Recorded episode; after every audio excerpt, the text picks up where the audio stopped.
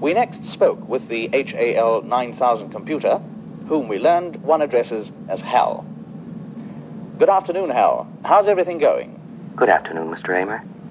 Everything is going extremely well. Hal, you have an enormous responsibility on this mission. In many ways, perhaps the greatest responsibility of any single mission element.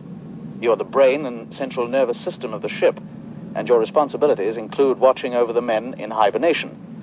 Does this ever cause you any lack of confidence? Let me put it this way, Mr. Amer. The 9000 series is the most reliable computer ever made. No 9000 computer has ever made a mistake or distorted information. We are all, by any practical definition of the words, foolproof and incapable of error.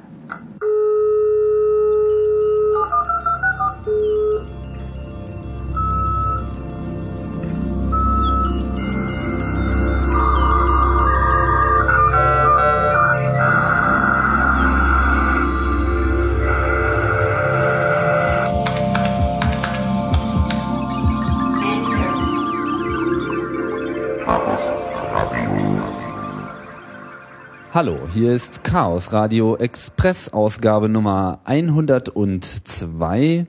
Wir schreiten voran in den Programm und äh, langsam lichten sich die äh, lichtet sich der Rauch, der aufgeworfen wurde vom letzten Chaos Communication Kongress. Da muss man, äh, wenn man dort gewesen ist, sich danach erstmal eine Weile erholen äh, einerseits gesundheitlich, weil man da äh, mitten im Winter einem Bakterienherd der allerersten Güte ausgesetzt ist, andererseits aber auch inhaltlich, weil so viel Nachrichtenlage äh, noch mit dazukommt, ausgelöst durch die zahlreichen Vorträge auf dieser Veranstaltung, die sich in den letzten Jahren auch in zunehmendem Maße im Bereich Sicherheit getummelt haben.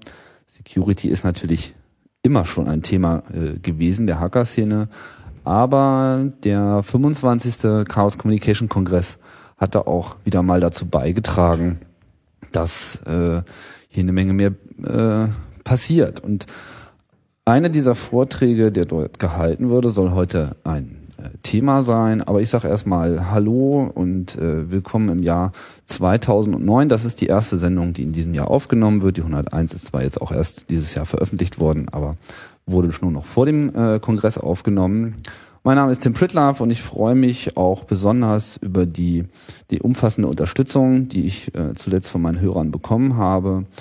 Uh, insbesondere, die mich äh, in die Lage versetzt hat, mir diese tolle Bahncard 100 zu kaufen, die ich heute auch dann zum Einsatz gebracht habe und bin fleißig in den ICE gesprungen und nach Darmstadt gefahren, wo ich äh, ja das Team, was äh, auf dem Kongress davon berichtet hat, äh, dass sie den Standard DECT auseinandergenommen haben, besucht habe oder besuche in dieser Sekunde. Und ich begrüße in dieser Runde von links nach rechts Andreas Schuler, hallo. Hallo. Erik Teves. Hi.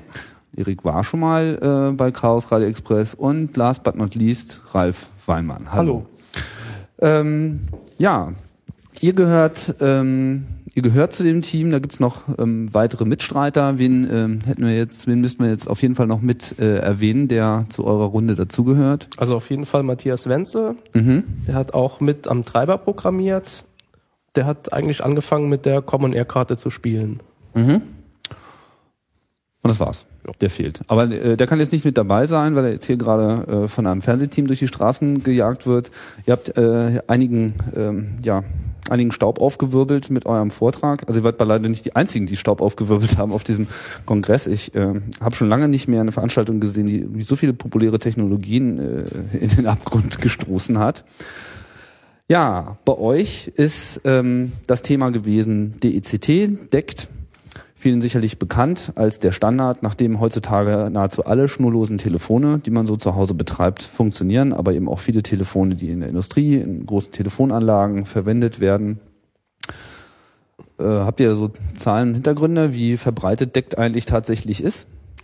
Ja, ähm, wir haben mal ein bisschen nachgeguckt und zwar haben wir uns eine kleine Ortschaft genommen und haben dort mal durchgezählt, wie viele DECT-Basisstationen es gibt. Telefone sind in DECT-Netzen normalerweise immer still, es sei denn, es kommt gerade ein Anruf. Basisstationen, die senden einfach wie ein Access Point alle paar Millisekunden immer eine Kennung raus und deswegen kann man die ziemlich gut durchzählen. Mhm. Und dann sind wir auf eine Rate von etwa 2,6 Einwohner pro deckt Basisstation gekommen, was so mit dem Dreisatz auf ganz Deutschland hochgerechnet etwa 30 Millionen Geräte, äh, 30 Millionen Basisstationen bedeutet.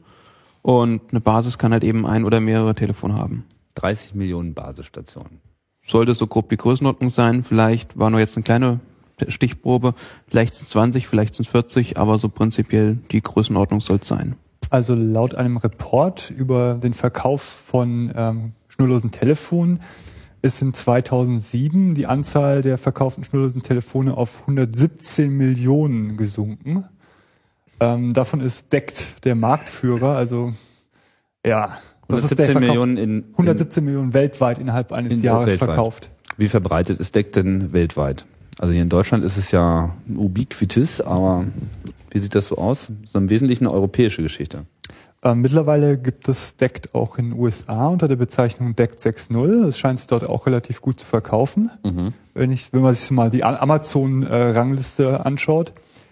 Ach, Ähm, warum heißt das 6.0? mh, ja, in den USA gab es äh, schon ähm, Telefone, die auf 5,8 Gigahertz gefunkt haben.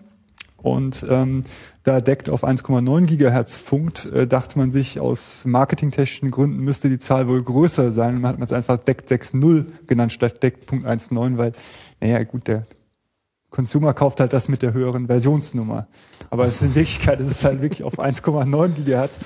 Das ist ein paar Megahertz höher als in, in Europa, weil die Frequenzen, die in Europa verwendet werden, in den USA andersweitig oder in Nordamerika andersweitig verwendet sind.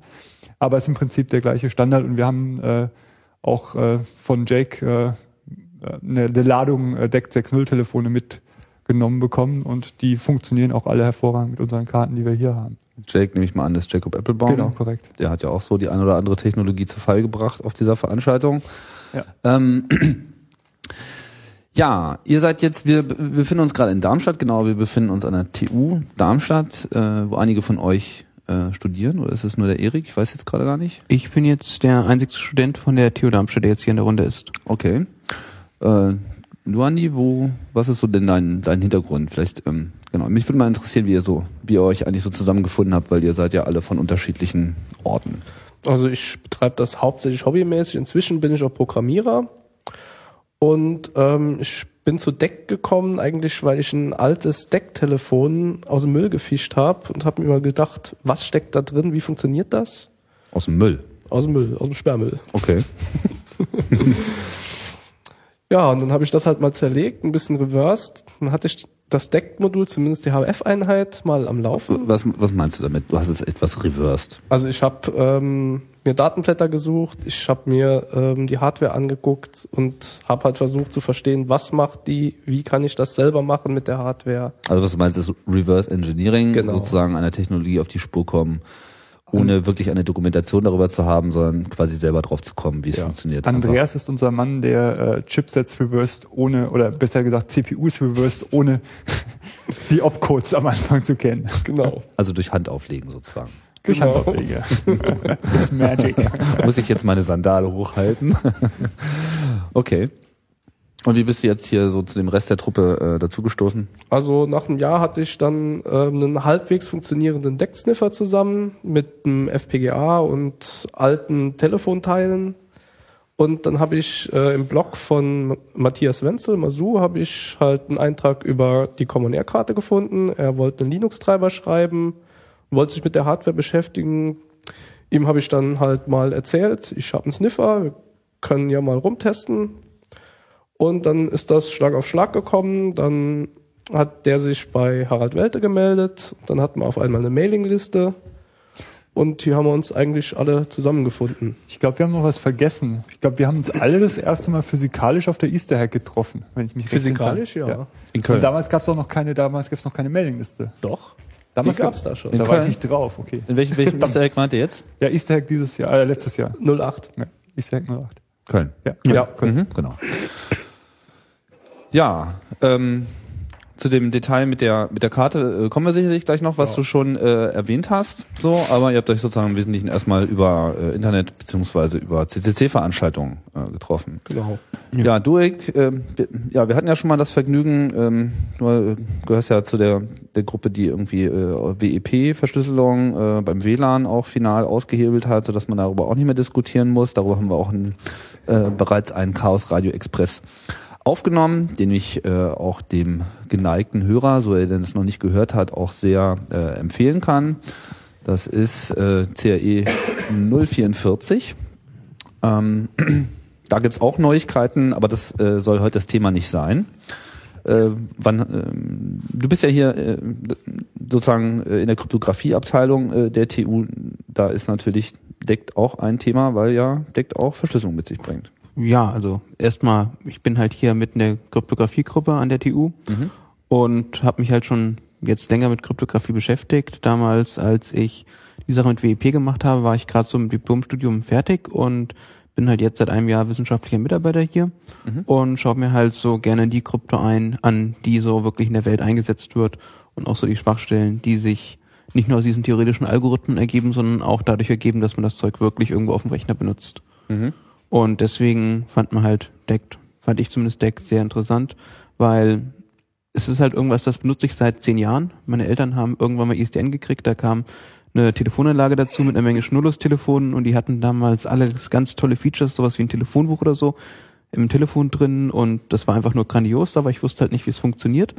Ich habe das halt zehn Jahre lang benutzt und hatte halt irgendwie effektiv keine Ahnung über die Sicherheit.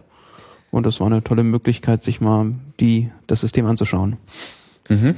Ja, da kann ich auch noch was zu sagen. Also ich habe auch zuerst gedacht, es wäre verschlüsselt lange Zeit, habe es lange Zeit benutzt, denk mir, es ist verschlüsselt, es ist sicher. Und irgendwann überlege ich mal, stimmt das überhaupt? Und? Stimmt. Ja, nö. Ah, okay, da kommen wir gleich zu. Ja. Vielleicht, äh, vielleicht noch an den Ralf äh, fragen, was ist so dein Weg äh, zu deckt? Ja, ich bin ähm, früher Mitarbeiter an der Technischen Universität Darmstadt gewesen. Ich habe äh, im April 2008 hier promoviert und bin danach nach Luxemburg gegangen. Ähm, habe aber zuvor mit Erik angefangen, eben an DECT zu forschen. Angefangen hat es, glaube ich, äh, nach dem letzten Kongress. Da dachte ich mir dann so, hm, verdammt, MyFair ist jetzt weg. Was gibt's denn noch so an proprietärer Krypto, die man irgendwie kaputt machen könnte? Also MyFair, der RFID-Chip, Genau, der von genau, ja. Starbuck und Carsten und so Genau. weiter Und ähm, weggeext wurde. ja, DECT war dann eben ähm, eine der logischen nächsten Ziele. Mhm. Ähm, hat sich dann aber doch ein bisschen hartnäckiger herausgestellt, an die Infos ranzukommen, als ursprünglich vermutet, Mhm. weil eben zum Beispiel der DECT Standard Cipher nur wirklich in Hardware implementiert war. Aber ich meine, im Endeffekt hat es alles geklappt. War nur eben etwas, ein etwas längerer Weg als ursprünglich erwartet. Das heißt, du bist auch eigentlich mehr so äh, auf der Krypto. Genau, wie gesagt, ich Forschung. bin jetzt Postdoc an der Universität Luxemburg bei Alex Biryukov in der Gruppe und ja, mein Hauptgebiet ist eben Kryptanalyse von allem, was sich bewegt. Mhm. Sollten wir vielleicht noch kurz äh, den Werdegang von Masu, soweit er euch bekannt ist, äh, vielleicht noch mit einwerfen. Der hat sich auch schon Ja. recht früh mit dem Thema beschäftigt, wenn ich das richtig höre, und hatte da Ja. sozusagen schon. Äh, Also ich weiß soweit, dass er ähm, sich eine Zeit lang beruflich mit DEC beschäftigt hat, dann halt auf die Karte irgendwie gestoßen ist, ähm, gemerkt hat, es gibt keinen Linux-Treiber, wollte es aber unter Linux als ganz normale Karte benutzen und hat keine Infos bekommen, hat dann in seinem Blog halt darüber geblockt und Leute gesucht, von denen er Infos bekommt. mhm. Und der hat er auch gefunden dann. Ja. mit dir und äh, den anderen.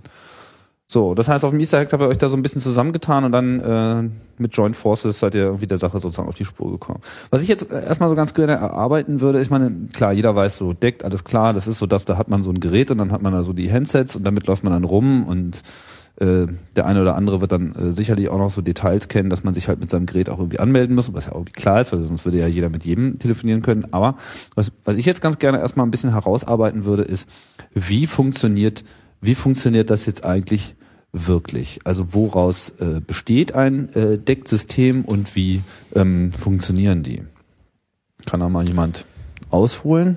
Ja, also wir haben eine Basisstation, und ein Handset. Die Basisstation ist ständig am Senden, die broadcastet ständig ähm, Informationen, ähm, das, ähm, wo sie ist, also ähm, wer sie ist und wo sie zuhört. Mhm.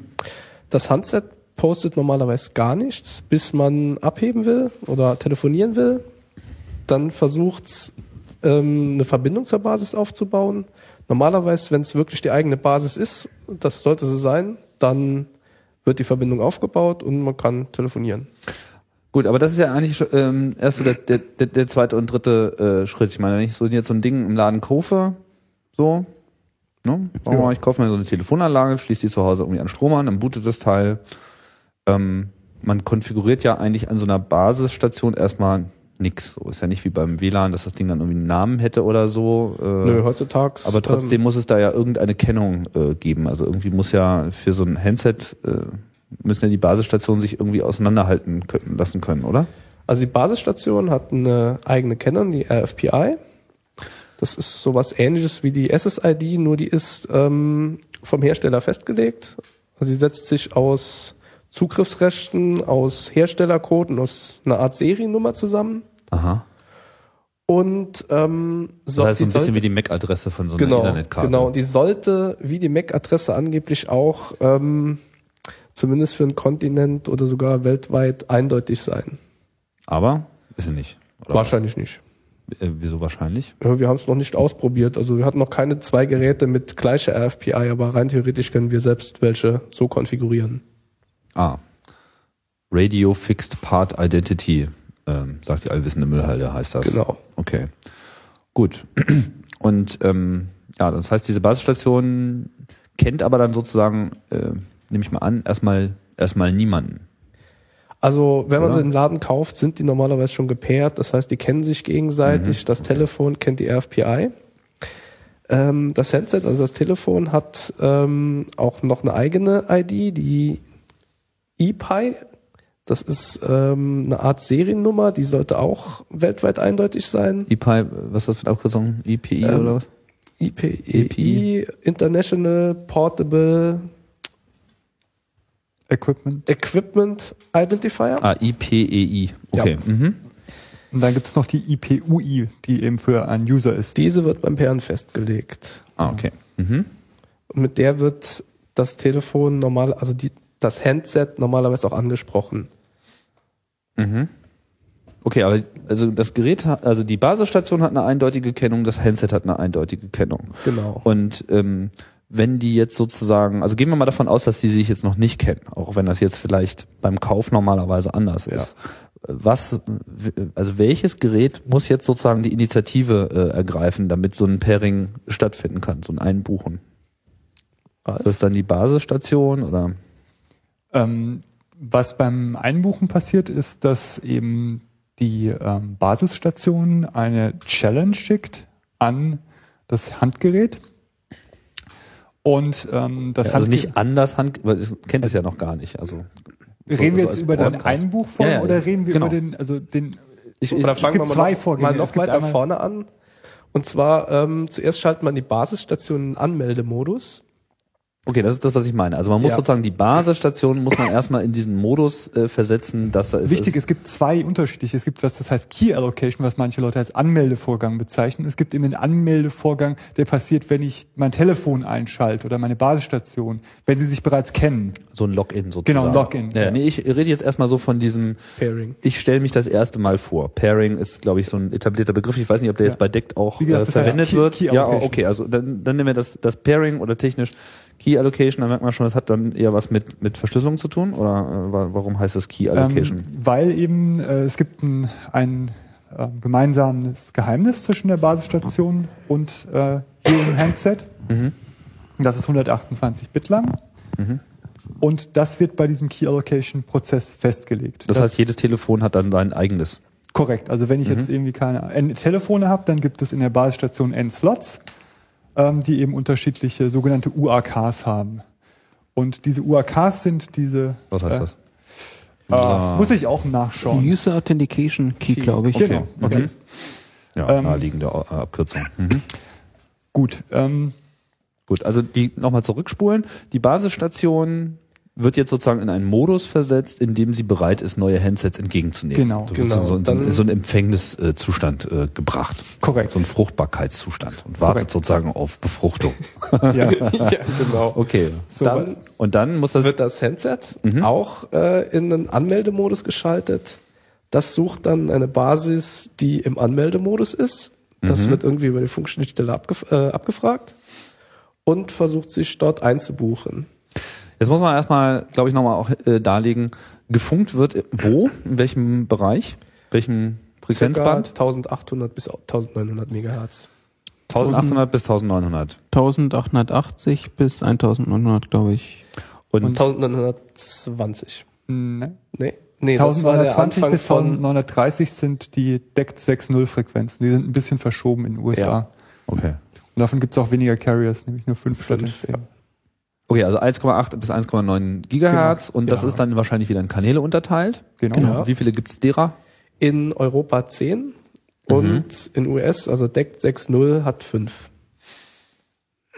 Ah. Und die sind dann nochmal getimesliced. Und sind die an, sind die komplett anders oder überschneiden die sich? Die die- überschneiden sich nicht, die Okay. liegen fast hintereinander. Ah, das heißt, die äh, amerikanische Version hat weniger Kapazität.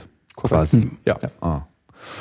Und weniger Senderleistung. So, und das heißt, äh, diese Kanäle sind alle gleichberechtigt oder gibt's da Die sind gleichberechtigt. Da gibt's jetzt nicht so einen Vermittlungskanal, wo die sich alle unterhalten Nee. und so. Das heißt eigentlich, um äh, da- das Headset muss jetzt quasi, um so eine Basisstation zu finden, muss permanent dann alle zehn Kanäle absuchen und äh, schauen, ob da irgendwo auf einem von denen kommuniziert wird.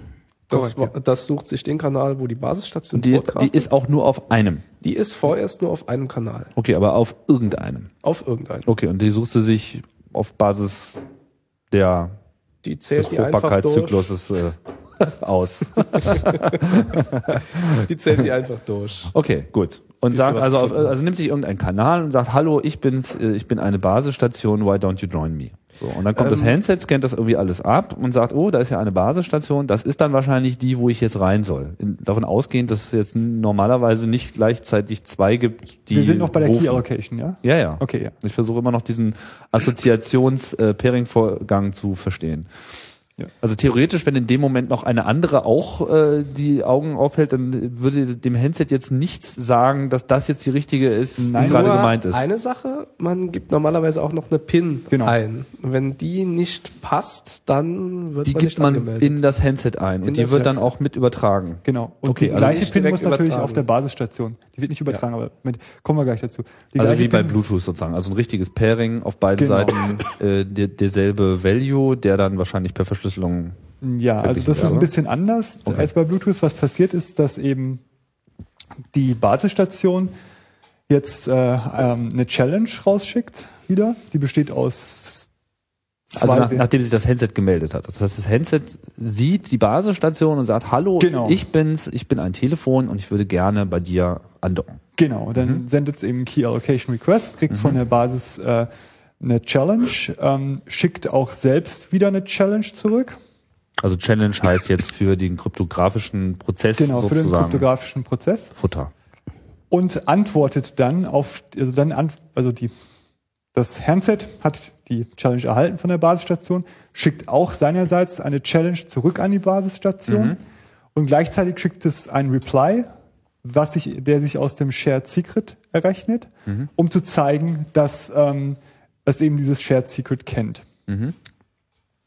Danach authentifiziert die Basisstation nochmal ähm, das Handset und das war's dann. Man sieht da ein kleines Problem an der ganzen Geschichte, nämlich dass die Basisstation nur das Handset authentifiziert und nicht andersrum. Es wird zwar eine, eine, ein zufälliger Wert von der von Seiten der, ähm, des Telefons geschickt, aber damit wird nicht viel gemacht.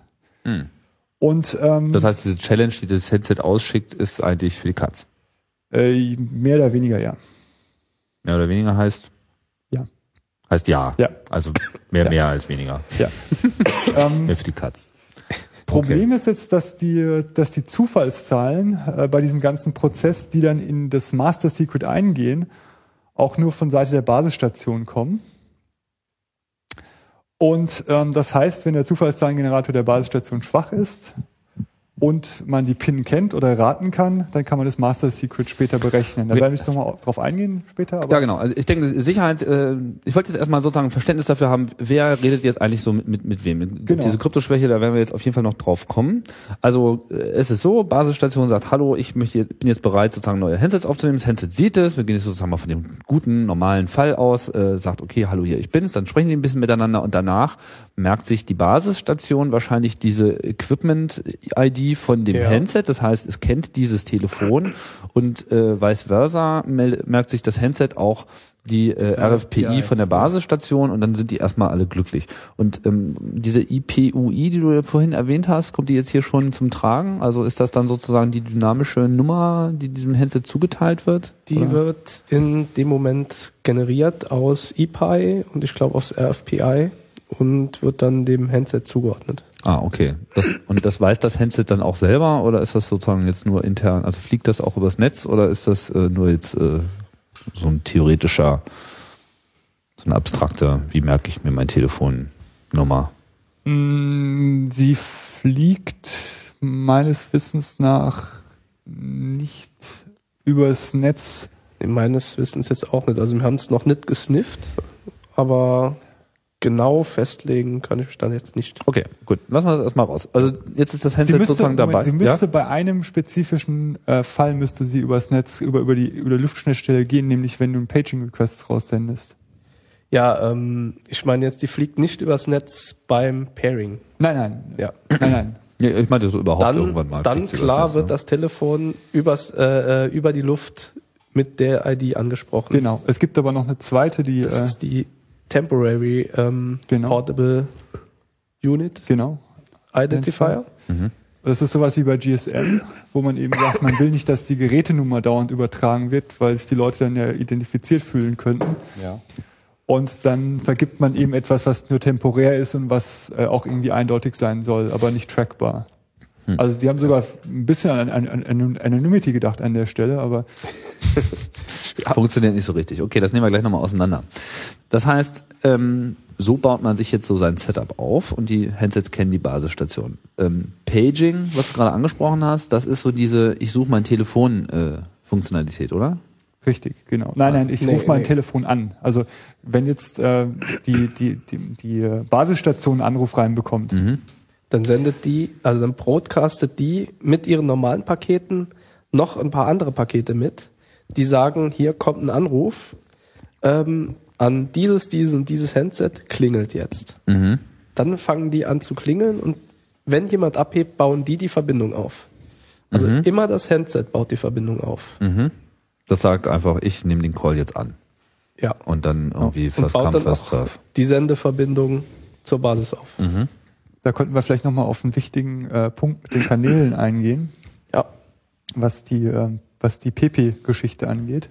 Genau, also das FP, die Station, die broadcastet nicht Also nur... FP Fixed Part, das ist Genau. sozusagen der technische Begriff für die Und Basisstation. PP Portable okay. Part. Okay, Genau. FPPP. Kommt bestimmt noch häufiger. Mhm. Die broadcastet nicht nur rum, ich bin da, sondern die broadcastet auch rum, ich höre dann und dann auf diesem Kanal, auf diesem Slot, dann auf diesem Kanal, diesem Slot, diesem Slot, diesem Slot. Vorher schon. Immer. Das, die gibt immer be vorher bekannt, auf welchem Kanal sie gleich lauscht. Genau. Ah, so eine Art Sprechzeiten. Sprech, Genau. Sprechstunde ist irgendwie. Genau. Okay. Und auf einem dieser Kanäle und Slots meldet sich das PP. Das sucht sich den aus, wo am wenigsten Verkehr ist, wo es, wo kein großes Rauschen ist und ähm, fängt dort an zu senden. Das ist auch sinnvoll, weil ähm, ich meine, diese die Perspektive, was jetzt rauschfrei ist, ist ja für das PP nur zu sehen. Ich meine, die Ja. mag für die FP irgendwie komplett anders aussehen. Deswegen sucht sich eben das PP raus, wo es seinen Müll hinbläst. Wie, wie, wie sehr wird denn ein Kanal, also wenn ich jetzt so ein Telefongespräch führe, wie voll ist denn dann der Kanal? Also wie wenig kann das von einem zweiten Handset mitgenutzt werden gleichzeitig? Also normalerweise ähm, so im Normalbetrieb, wie es jetzt zum Beispiel bei mir zu Hause ist, hatte ich höchstens zwei Basisstationen auf einem Kanal. Du wohnst aber auch auf dem Land, muss man dazu sagen. An meinen beiden Wohnorten habe ich 30. Oh, 30 Auf Basisstationen auf einem 30 Kanal. Nein, nein, Auf 30 allen Kanälen? Auf allen Kanälen. Auf einem, Okay. aber die seltsamerweise sind die irgendwie geclustert. Also ich habe irgendwie Kanäle, da sind dann irgendwie plötzlich acht oder zehn und dann gibt's halt Kanäle, die sind komplett frei. Ich habe keine Erklärung dafür, aber Das liegt wahrscheinlich irgendwo in der Software dieser Basisstation. Ja, wahrscheinlich, ist die ja. Wahrheit. Mhm. Also auf dem Kongress war es ganz interessant. Da hingen so viele Basisstationen rum, die waren ständig einen Kanal am Wechseln, weil sie sich gegenseitig gestört haben. Ah. Ah Ja, ja, der Kongress ist ja voll mit äh, Deck seit vielen Jahren. Ja. Da kommen wir sicherlich auch gleich nochmal ähm, dazu. Aber was ich jetzt eigentlich gerade meinte, ist, wenn ich jetzt mit einem Telefon, ähm, also wenn ich wirklich ein Telefongespräch führe, dann wird ja der Kanal, nehme ich mal an, nicht mehr gewechselt. Doch, das Doch, kann, kann passieren.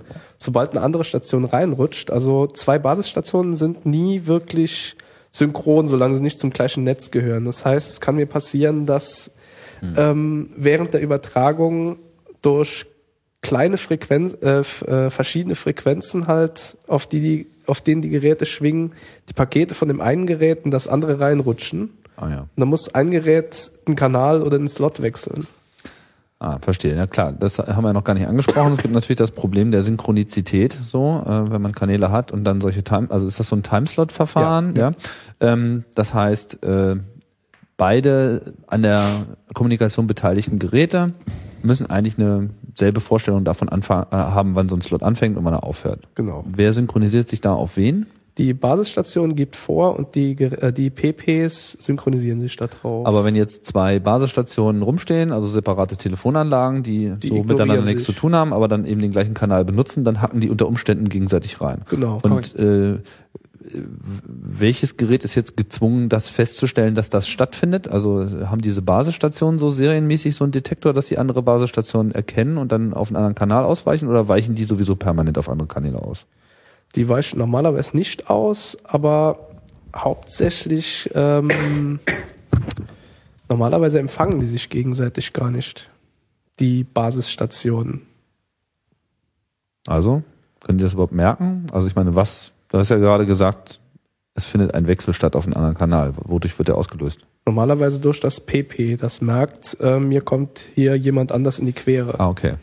Weil er einfach sieht, dass da jemand anders kommuniziert und das ist Ja, aber nicht in der interessanterweise ändern ja auch die Basisstationen ihre Kanäle ab und zu. Ja. Wodurch wird das initiiert? Ah, obwohl, die, die lauschen auf den Kanälen von den ähm, PPs. Falls dort jemand reinrutscht, könnten die wechseln. Ja. Also falls in die ähm, falls in die eigenen PP-Kanäle jemand reinrutscht, der nicht zur Station gehört, also also wenn das PP einen Kanal aufbaut, dann broadcastet das die RFPI der Basisstation mit. Wenn jetzt eine andere Basisstation auf ihren Kanälen diese abscannt, eine RFPI findet, die nicht passt, dann denke ich mal, wechselt den Kanal. Ah, okay. Das heißt, ausgelöst durch die Handsets äh, können die Basisstationen äh, sozusagen ähm, da äh, folgen. Ähm, PP, FP. Ähm, so, wo sind wir denn jetzt? Also wir haben dieses Problem mit der Taktung. Ähm, jetzt hast du gerade gesagt, die, die PP-Kanäle, also wählen denn die Handsets sozusagen auch selber einfach aus, auf welchem Kanal sie mit dieser Basisstation reden wollen? Ja, also die Basisstationen gehen durch, die gehen die einzelnen Kanäle durch, ähm, frameweise. Das heißt 24 Slots auf einem Kanal, dann kommt der nächste Kanal dran und wieder der nächste Kanal. Und so ein PP wartet eigentlich, bis der Kanal kommt, auf dem es senden will, wartet dann den Slot ab, wo die Basis zuhört und sendet dann. Mhm. Baut hier ihre Verbindung auf. Okay. Da Ähm, gibt's vielleicht noch was zu sagen. Und zwar, wir haben 24 Slots und ähm, die Sende- und Empfangsslots liegen immer 12 auseinander. Das heißt, wenn Basis auf Slot 0 sendet, äh, sendet PP, also Portable, auf Slot 12. Ah. Zurück sozusagen, Ja, die Hin- und genau. Her-Kommunikation zwischen zwei. Und das tun sie deshalb, damit die sozusagen zeitlich maximal weit auseinander sind. Das und dass man das überhaupt nicht koordinieren muss. Also es ist ganz klar, dass dann zwölf Slots später eine Antwort kommt. Ah, verstehe. Okay, das heißt, man spart sich da äh, nochmal so ein extra Handshake. Genau. Verstehe. So. Was haben wir jetzt vergessen? Ähm, wir hatten diese äh, eigentliche Einbuchung an der Basisstation und ähm, der andere An Einbuchungsvorgang, den du meintest, ist ja sozusagen, ich will ein Telefongespräch äh, aufnehmen. Hm, Entweder ich will jetzt ein Telefongespräch äh, beginnen oder auch ich schalte mein Telefon zum ersten Mal ein, nachdem ich Mhm. die Basisstation gebootet habe. Mhm. Und äh, da passiert dann eben auch nochmal ein Anmeldevorgang.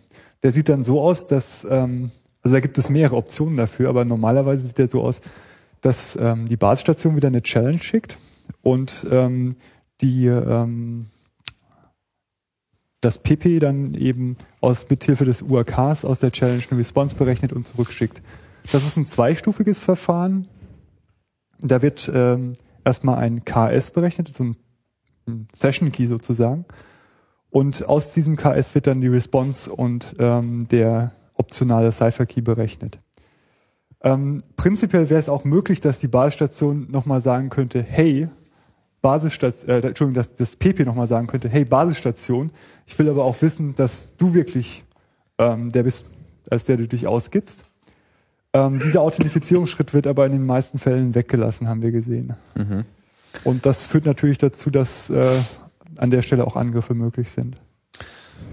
Okay, ähm, ich wollte, dass mir jetzt gleich nochmal diese ganze, den, den Kryptoteil noch so ein bisschen ähm, aufbewahren äh, und erstmal so verstehen, wie, wie es eigentlich äh, funktioniert. Haben wir jetzt äh, an, der, an der grundsätzlichen Funktionalität, äh, war es das jetzt schon irgendwie? Ist das alles, was Deck irgendwie kann? Also man, man meldet sich das erste Mal an, man meldet sich an, wenn man wieder Also- eingeschaltet wird, man nimmt einen Ruf an oder man initiiert diesen Ruf. Es gibt noch einen extra Kanal, also nicht jetzt ähm, frequenzmäßig, sondern in den Daten. Der ist zum Signaling, das heißt zum Wählen von Rufnummern, ähm, zum Öffnen von Türen, überhaupt so ähm, Tastenübertragung oder äh, Special Features wie zum Beispiel ähm, eingegangene Rufe, ähnliches, also, also eingegangene Rufe bei Abwesenheit.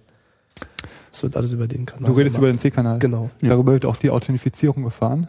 Stimmt, ja. Also es gibt doch einen speziellen Kanal. Das ist aber kein physikalischer Kanal, das ist ein logischer Kanal. ja, ja. ach so, verstehe. Also okay. es ist nicht noch. Deshalb nennen wir die Kanäle, die physikalischen Kanäle eigentlich Carrier. okay. So werden sie auch in den Specs genannt. Und die logischen sind dann die wirklichen Kanäle. Genau. Ah, okay, gut. Und da wird dann unterschieden zwischen Kanäle, auf denen ich telefoniere, Genau. Äh, und Kanäle, auf Ja. denen diese Metadaten sozusagen ausgetragen Genau. werden. Also vergleichsweise zu dem D-Kanal bei ISDN, wo ja auch eingehende Anrufe und so weiter. Korrekt. Äh, Genau, genau. Bei denen sowas. können auch so Scherze gemacht werden, wie Menüs angezeigt beim Handset und sowas. Genau. Und hier ist es C-Kanal. C-Kanal, Ja. Genau. Und ähm, was ist jetzt sozusagen vom Deckstandard äh, da alles definiert? Also sowas wie ich blätter in meinem Telefonbuch. Das, ist äh, proprietäre Erweiterung. Das heißt, das funktioniert auch immer nur Siemens mit äh, Siemens Telefon Genau. mit Siemens Telefonanlage und so weiter. Theoretisch schon. Also AVM hat das jetzt zum Beispiel auch mit ihren Produkten mit drin, dass die auf ihren AVM-Anlagen ihre Menüs auf Siemens Telefone schicken können. Ah, ja. Also das ist Aber Das ich denke, da wurde freundlich nachgefragt, oder? ja so eine Art. Bestimmt. Vielleicht von halt nur, ob sie einen Menschen gefragt haben oder eine Software von Siemens. Naja, Hauptsache man äh, kriegt eine Auskunft. Vielleicht vom C-Kanal fällt mir gerade noch ein, kann man noch sagen, also so ein Paket besteht grundsätzlich aus A-Feld und B-Feld. Der normale Broadcast ist nur A-Feld, das heißt ganz kleine Datenmengen, ein paar Bytes, wo gerade das Nötigste drinsteht. Und wenn man dann ähm, eine Übertragung öffnet und wirklich Daten überträgt, wird das B-Feld dazu geschaltet. Es kann normalerweise verschiedene Längen haben, hat bei Konsumergeräten aber eine Standardlänge. Da gehen die reinen ähm, Sprachdaten zum Beispiel drüber. Mit einem äh, gewissen Codec, nur mit einer kleinen Checksumme geschützt und möglicherweise ähm, noch verschlüsselt und fürs Senden aufbereitet. Gibt's denn, ähm, also ISDN ist ja so, naja, das ist zwar jetzt alles digital, aber es ist gemacht fürs Telefonieren und man kann dann aber eben auch explizit Datencalls machen. Gibt's sowas auch für Deckt? Ja. Das ist Gibt also es im. Standard auch schon vorgesehen. Ja. Das sind äh, 64 Kbit-Kanäle normalerweise. Ähm, es gibt aber meines Wissens nach bei der neueren Generation von DECT, das ist sogenannte DECT Next Generation, was glaube ich erst Ende diesen, äh, schon Ende letzten Jahres standardisiert wurde, gibt es auch äh, die Möglichkeit, wesentlich breitbandiger zu übertragen. Die verwenden dann auch eine andere Modulation. Benutzt das irgendjemand? Noch nicht meines Wissens, aber es, Also- die Hersteller, Nee, ich bin- benutzt diesen Datenübertragung überhaupt irgendjemand für irgendwas? Ähm, ja, wir haben zum Beispiel auch von Dosh und Amand so FreePads, also kleine Computer mit Touchscreen. von, äh, Dosh und Amand, wo auch die Hersteller. Common Air Karte Okay, herkommt. mhm, okay. Mhm. So kleine FreePads, also tragbare Computer mit Touchscreen und internem ähm, Deck-Chipsatz. Und die machen darüber ISDN. als es noch kein Also WLAN gab, war das wahrscheinlich ziemlich fesch. Genau. Und so war es wahrscheinlich auch irgendwann mal gedacht, dass Genau. sozusagen deckt einfach das Ja. äh, Komplement Dann- ist, dass das sozusagen das WLAN für äh, ISDN. Dann gibt es noch so EC-Kartenterminals äh, zum Bezahlen in Restaurants, die überdeckt angebunden sind, Da Datenverbindungen. Und es Ja. gibt noch so ähm, Verkehrsleitsysteme, die auch Daten überdeckt übertragen. Die sind in Großbritannien angeblich ziemlich weit verbreitet. Jetzt wird es ein bisschen unanständig, glaube ich. Ja, äh, wer sich auch noch für Decktechnik interessiert, wer gerne Bahn fährt, besonders im ICE, da ist auch noch ein bisschen was drin verbaut. Ja, also die Durchsagen dort gehen sehr wahrscheinlich auch überdeckt. Aha. Oh. Aber ist ja alles ganz sicher und verschlüsselt. Ja, ja. Oh Äh, ja. Da kann ja nichts passieren. Bevor Ähm, wir da jetzt in diese Diskussion einsteigen, äh, habe ich hier noch so eine Gesprächsthemenkarte. Ähm, der Deckstandard sieht ja auch das Roaming vor. Ja. Oder? Ja. Also wenn ich jetzt so eine große Firma bin und ich habe da große Lagerhallen, die Leute laufen da mit Decktelefon rum, dann muss das ja sozusagen über die normale Reichweite, die glaube ich bei 50 Metern liegt, so indoor, ne? Für eine Basisstation, circa. also von der Spezifikation her, wie lange es dann wirklich hält, ist nochmal eine andere Frage. Ähm, muss es ja so ein Handover geben können, so wie man das von GSM auch kennt, wenn man mit seinem Handy irgendwie im Zug durch die Gegend fährt und so weiter. Man muss sich ja jetzt nicht jedes Mal wieder neu einbuchen. Beziehungsweise das macht das Telefon dann automatisch. Das gibt's bei Deck auch. Das gibt's Ist- bei Deck auch. Ist das dieses GAP? Nein, das nein, ist nein. was ganz anderes. Da müssen wir auch noch dazu kommen. Ja. Okay, also wie ist das mit dem Roaming? Also das läuft erstmal über die RFPI. Die Mhm. muss da ein bisschen anders aussehen. Bei größeren Anlagen ähm, hat die zum Beispiel vorne eine 1.0. Daran ist das schön zu erkennen. Und ähm, die sind dann meistens durchnummeriert oder sogar gleich. Mhm. Und das Telefon sucht sich dann die stärkste, die stärkste Station Aber aus. wenn die RFPIs von den einzelnen Stationen gleich ist, wie kann dann das Telefon dann noch zwischen denen unterscheiden? die Muss ja auf anderen Kanälen. Das muss nicht unterscheiden. Ach so, alles klar, bessere- verstehe. Okay. Eine bessere Das heißt, das. Telefon merkt gar nichts davon, dass es geroamt wird, äh, aber es, äh, es kann auch was davon merken, dass es, dass es, also es kann auch selber roamen, Ja. sozusagen. Ja. Also normalerweise initiiert solche Sachen immer das PP. Ah ja. Die Stationen sind ähm, relativ statisch und dumm in dem Fall. Das heißt, das, das Telefon selber merkt, wo es äh, das stärkste Signal bekommt oder das fehlerfreiste Signal und sucht sich dann sozusagen seine Basisstation Genau. selber aus. Genau. Sagt der Basisstation, wo es angemeldet ist, Bescheid und wechselt dann. Mhm. Aber es gibt keinen Standard für, wie äh, verschiedene Basisstationen sich untereinander äh, unterhalten, um das zu koordinieren. Nein. Nein, nein, es gibt ja was anderes. Und zwar ist in Deck sowas wie Fremdnetze vorgesehen. Das heißt, ich könnte so Spielereien machen wie, ähm, dass ich zum Beispiel bei mir daheim eine Deckt-Anlage habe und du hast ebenfalls auch eine bei dir daheim. Und dann kann ich die Anlagen miteinander koppeln, dass ich sage, okay, die beiden Anlagen sollen sich jetzt irgendwie ein bisschen miteinander vertrauen. Und wenn ich dann zu dir nach Hause komme, kann ich mein Telefon nehmen und das bucht sich dann praktisch über deine Anlage in mein Heimatnetz ein. Das ist vorgesehen. Das ist auch mit GSM so. Ich kann halt jetzt irgendwie mir in Deutschland irgendwo beim beliebigen Anbieter mir eine SIM-Karte holen, fahre damit nach Frankreich und dann kann ich halt irgendein französischen Netz Das wird telefonieren. auch wirklich durchgetunnelt, sozusagen, die Authentifizierung. Genau, das ist so vorgesehen, dann würde meine Anlage jetzt praktisch eine Art temporären Zwischenschlüssel generieren und auch irgendwie eine Antwort auf ein Challenge Response Pair und so weiter, dann würde das alles zu deiner Anlage rüberschieben und die Anlage bei dir würde dann wirklich auch nochmal, würde das Ganze dann weitersenden und kann dann auch wiederum mit diesem Zwischenschlüssel, Zwischenschlüssel erkennen, ob meine Antwort, ob die Antwort von meinem Telefon korrekt war. Benutzt das Feature irgendjemand? Meines Wissens nach nicht. Nein, aber es ist nein. relativ cool, dass es drin ist. Also es ist wirklich so vorgesehen, so mein geheimer UAK, mein geheimer Schlüssel, der bleibt wirklich auf meinem Telefon und auf meiner Anlage daheim. Und ich kann halt dann so eine Art Zwischenschlüssel weitergeben, ein Fremdnetz rein und so. Das ist Das ist der sogenannte KS, von dem wir vorhin schon mal sprachen. Mhm. So, was hat's jetzt mit diesem GAP auf sich? Das äh, ist ja die Abkürzung, die man auch immer wieder sieht. GRP ist Generic Access Profile. Und ähm, das spezifiziert äh, so Minimalanforderungen, was ähm, Handset und eine Basisstation ähm, können müssen, um interoperabel miteinander zu sein. Weil ich meine, man hatte ja natürlich viele verschiedene Hersteller.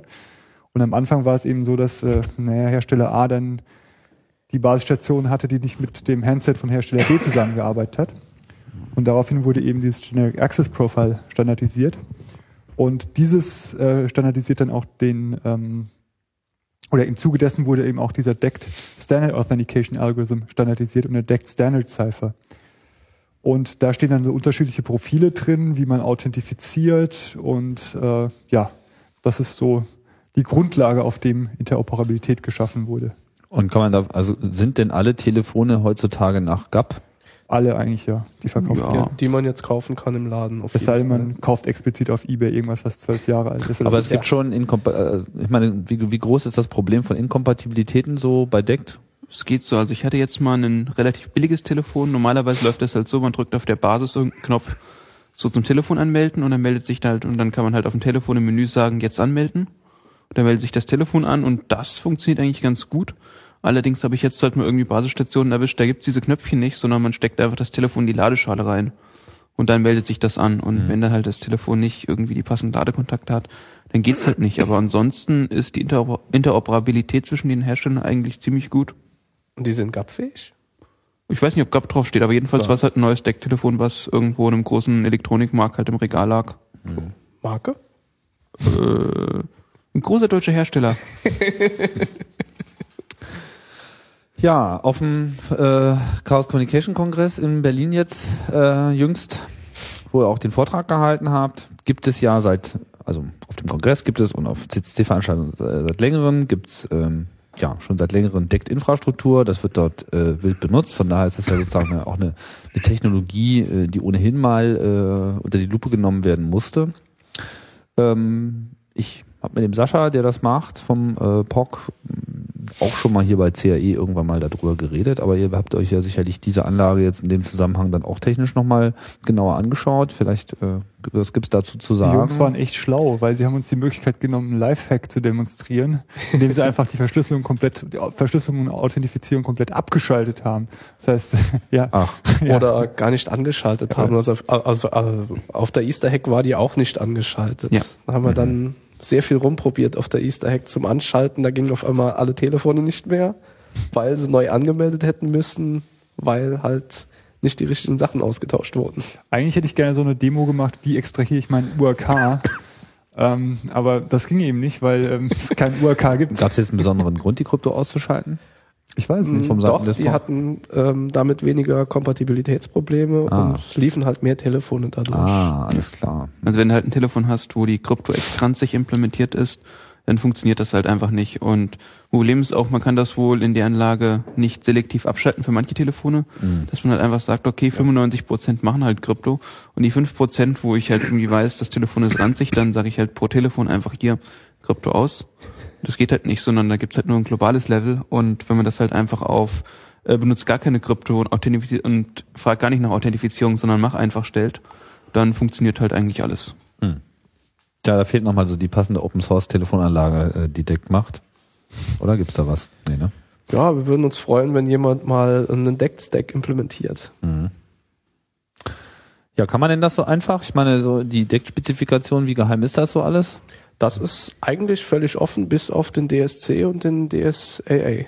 Und das sind die, Die Kryptoroutinen, die braucht man nicht unbedingt. Die braucht man, wenn man, wenn man GAP-fähig sein will, aber anders braucht man DSA die nicht. ist der Decked Standard Authentication Algorithm und DSC ist der Decked Standard Cipher. das heißt, wenn man die Krypto weglässt, spricht Ja. eigentlich gar nichts dagegen. Korrekt. Genau. Dann müsste man sich sozusagen nur die äh, entsprechende Funkhardware irgendwie bauen oder organisieren. Ähm, die gibt's schon. Die als kann man kaufen? Common Air Karte oder sowas. Common Air Karte, jetzt haben wir es schon tausendmal erwähnt, jetzt müssen wir auch mal sagen, was das ist. Das ist so eine PC, äh, PCMCIA oder PC Card. genau.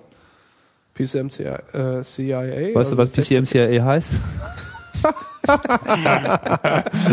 Wisst ihr nicht? mal. People can't memorize computer industry acronyms.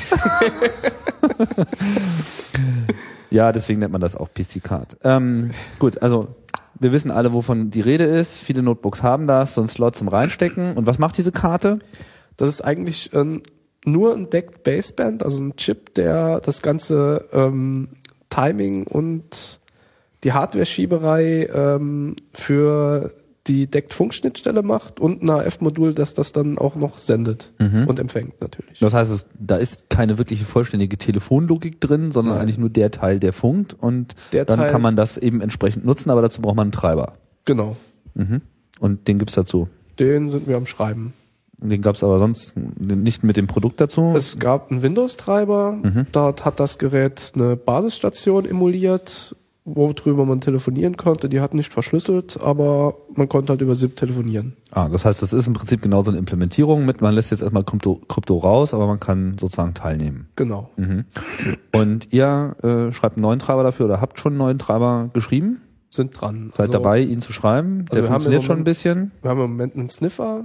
Für Linux nehme ich jetzt an. Für Linux. Mhm. Mhm. Wir haben einen Sniffer und ähm, falls wir Hilfe kriegen, bauen wir auch noch Basisstationen und Telefon, wobei das sehr viel Aufwand ist. Also laut mal so wären das vier Mannjahre, aber vielleicht kriegen wir noch genug Hilfe für einen Deck-Stack zu bauen. Brauchen wir noch Männer. Ja. Ja. Oder das heißt. Oder genug Jahre. ja. Also wir bräuchten Können auch- halt dafür einen vollständigen Protokollstack. Das Also können auch gerne Frauenjahre von mir aus sein. Ja, ja, wollte ich jetzt auch, wollte ich auch gar nicht ausschließen, aber der Begriff äh, steht ja nun mal als solcher. Ähm, Dann weißt Also- du zumindest, dass nicht meine Zeit ist. ja, also die, äh, die, ja, oder vier Fraujahre. das sollten wir jetzt nicht weiter vertiefen. Auf jeden Fall, äh, da gibt's Bedarf. Diese Common Air Karte, gibt's denn noch irgendwas anderes oder ist das jetzt irgendwie das einzige, was überhaupt äh, auf dem Markt äh, verfügbar ist? Das Also ist gar nicht mehr verfügbar, oder? Nee, die, ist, die Firma wird gibt's nicht mehr. hergestellt. ah, okay. Es gibt noch einen Restposten, aber das war's auch. Ja, sonst haben wir noch ähm, das USRP. Also Sniffen ist uns bis jetzt gelungen. Ähm, USRP, müssen wir ein bisschen aufholen, das ist diese Spezialhardware, die eigentlich im Rahmen des GSM-Projektes mal äh, entwickelt wurde. Oder Nicht nee, nur, nee, nee, stimmt nee, nicht. Die GNU Radio. Genau, äh, Entschuldigung, genau. GNU Radio entwickelt wurde, die unter anderem auch im GSM-Projekt verwendet wird, Genau. um eben GSM zu simulieren, aber kann man eben auch verwenden, Auch um seine eigene Radioinstallation zu basteln. Okay, das heißt, das ist, Genau. äh, das ist so ein, so, ein, so ein Bauset, das kann man sich für irgendwie ein paar hundert Euro äh, klicken. Ich weiß nicht, wo lag der Preis? Unter 800 oder sowas? 1000 1000 Ja. Euro, Ja. genau. Mit Antennen. Und ähm, Antenne Porto. gibt's dafür schon Software, die DECT macht? Nur einen Sniffer. Also wir haben das mit dem Timing da nicht gut hingekriegt, aber ähm, es gibt ja eine GSM-Basisstation auf Basis vom USRP und deshalb sollte das auch mit DECT gehen. Mit dem USRP V2 soll es auch das Timing wesentlich besser klappen, hat Ja. Eric Blossom gesagt. Ja klar, es hat ja viel größere Bandbreite auch für Das aber auch wieder schon, glaube ich, ein halbes Jahr oder mehr her. Ich weiß nicht, also das Inzwischen- heißt ja immer USRP V2 kommt, aber. Inzwischen ist es da. ah, okay. Also das Problem bei DECT ist halt ganz einfach, dass halt so eine Frequenz in 24 Zeitslots unterteilt ist. Und wenn man halt einen Sniffer bauen will, um das Paket korrekt zu lesen, muss man sehr genau wissen, wann das Paket bei einem eingetroffen ist. Wenn man halt irgendwie so ein Gerät hat, was einem die Pakete irgendwie über USB reinschiebt, dann weiß man nicht so ganz genau, wann das Paket eingetroffen ist. Und dann funktioniert das mit Sniffen nicht so wirklich genau. Und das Nicht nur, wann das Paket eingetroffen ist, sondern auch, wann es verarbeitet wird, weil die Pakete werden immer in größeren Päckchen verarbeitet in den einzelnen Schritten und deshalb weiß man nicht wirklich genau, wann welches Paket eingetroffen ist. Also man möchte natürlich so nah wie möglich am Medium sein, um einfach auch Genau. Genau. alle Es Bedingungen gibt zu noch kennen. eine zweite Hardware, die wahrscheinlich äh, für sowas geeignet wäre. Das ist die Fritzbox 7270. Die hat Aha. nämlich einen ähnlichen Chip. Stimmt. Und äh, Was da- ist das für ein Chip? Weiß das ist das? ein, äh, ja, ein National Semiconductor war es früher. Heute heißt es. Cytel Semi. Mhm. Ähm, auf der Common Air Karte ist ein SC14421 421. und auf der Fritzbox 7270 ist ein SC14480, wenn ich mich recht entsinne. Mhm. Der hat im Unterschied zu dem 21 hat er noch einen eingebauten DSP. Den muss man aber nicht verwenden. Mhm. Hat ansonsten vom Dedicated Instruction Prozessor wahrscheinlich äh, die gleichen, die gleichen, gleichen Befehlssatz. Das heißt Oder also, der, zumindest einen erweiterten Ja. Befehlssatz. also das heißt, wir könnten die Firmware, die wir eben für den 21er haben, wahrscheinlich auch darauf laufen lassen.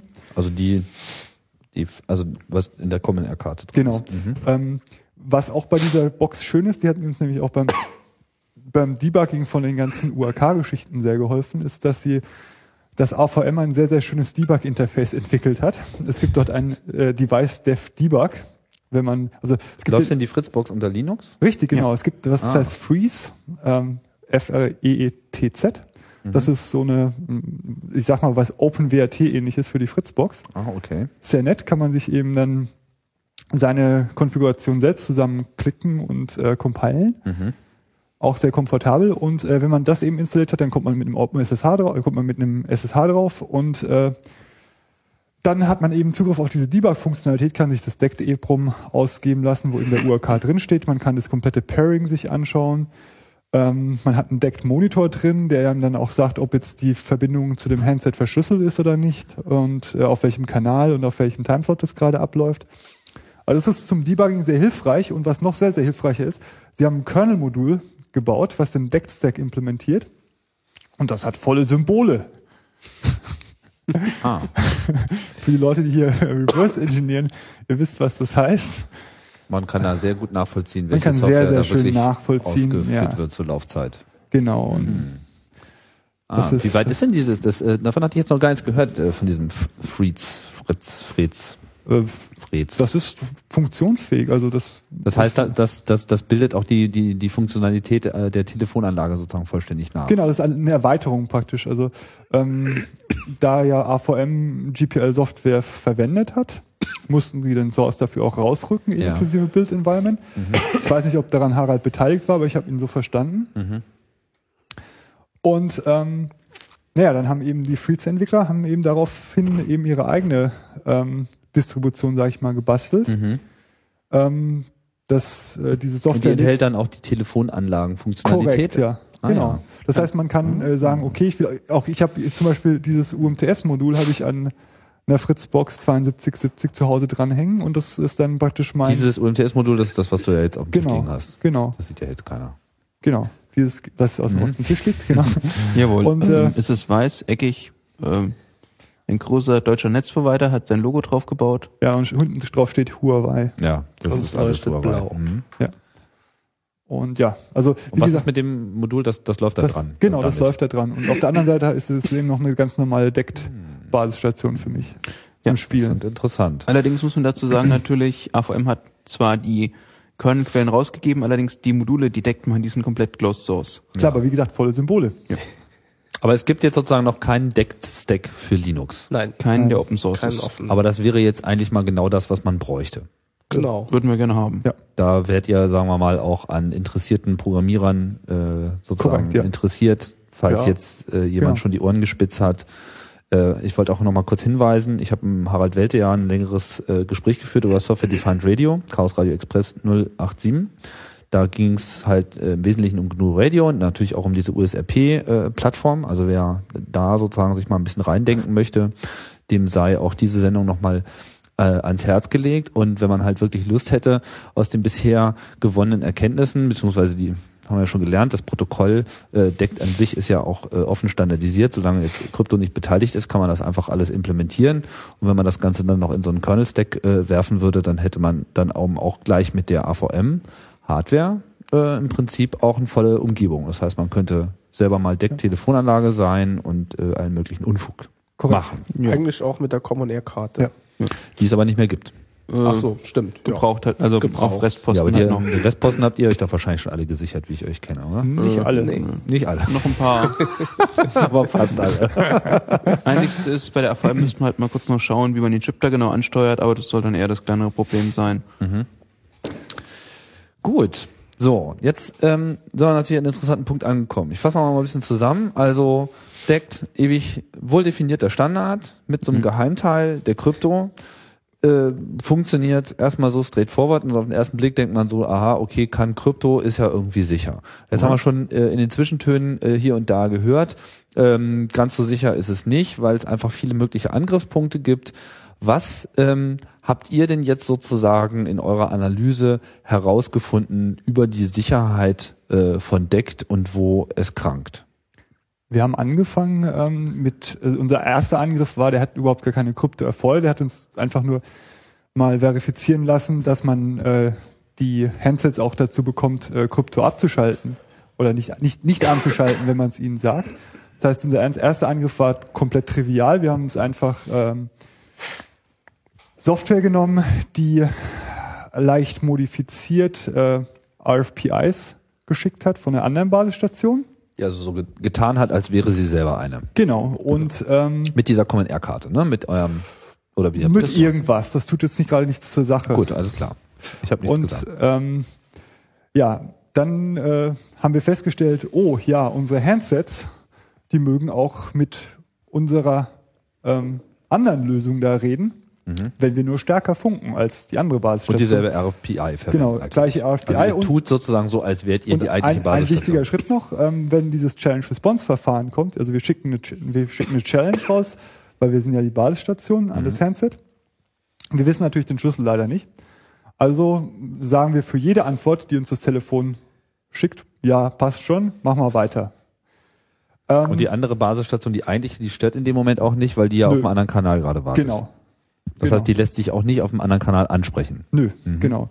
Ähm, und dann hatten wir eben gesehen, okay, wenn wir das machen, ähm, dann können wir auch sagen, äh, nö, wir unterstützen eigentlich gar keine Verschlüsselung hier. Äh, mach mal bitte ohne weiter, weil das Ciphering wird vom Handset initiiert, auch wieder. Ja, und ab dem Zeitpunkt ähm, telefoniert dann plötzlich jemand über deine Basisstation statt über seine. Das heißt, wenn man weiß, dass jemand deckt verwendet, Genau.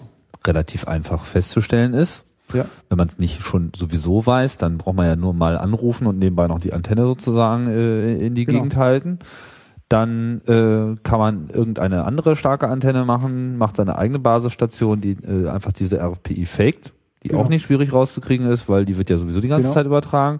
Und dann bucht sich sein Telefon sozusagen bei einem selbst ein und er telefoniert auf einmal oder sie telefoniert auf einmal über ja einen und dann genau. Ändert sich erstmal nichts, wenn man noch irgendwie auf der anderen Seite dafür sorgt, dass auch wirklich gewählt und Genau. äh, telefoniert wird. Nur Genau. halt ausgehende Anrufe. Eingehende Ja, äh, Anrufe hat man natürlich damit noch, noch Ja. nicht. Ne? Klar. Die kriegt er dann halt jetzt einfach nicht. Aber mehr. das Handset merkt nichts und schaltet Ja. auch noch brav die Krypto ab. genau, Genau. Super. dachten wir uns auch. Und da kann man eigentlich auch nichts gegen tun.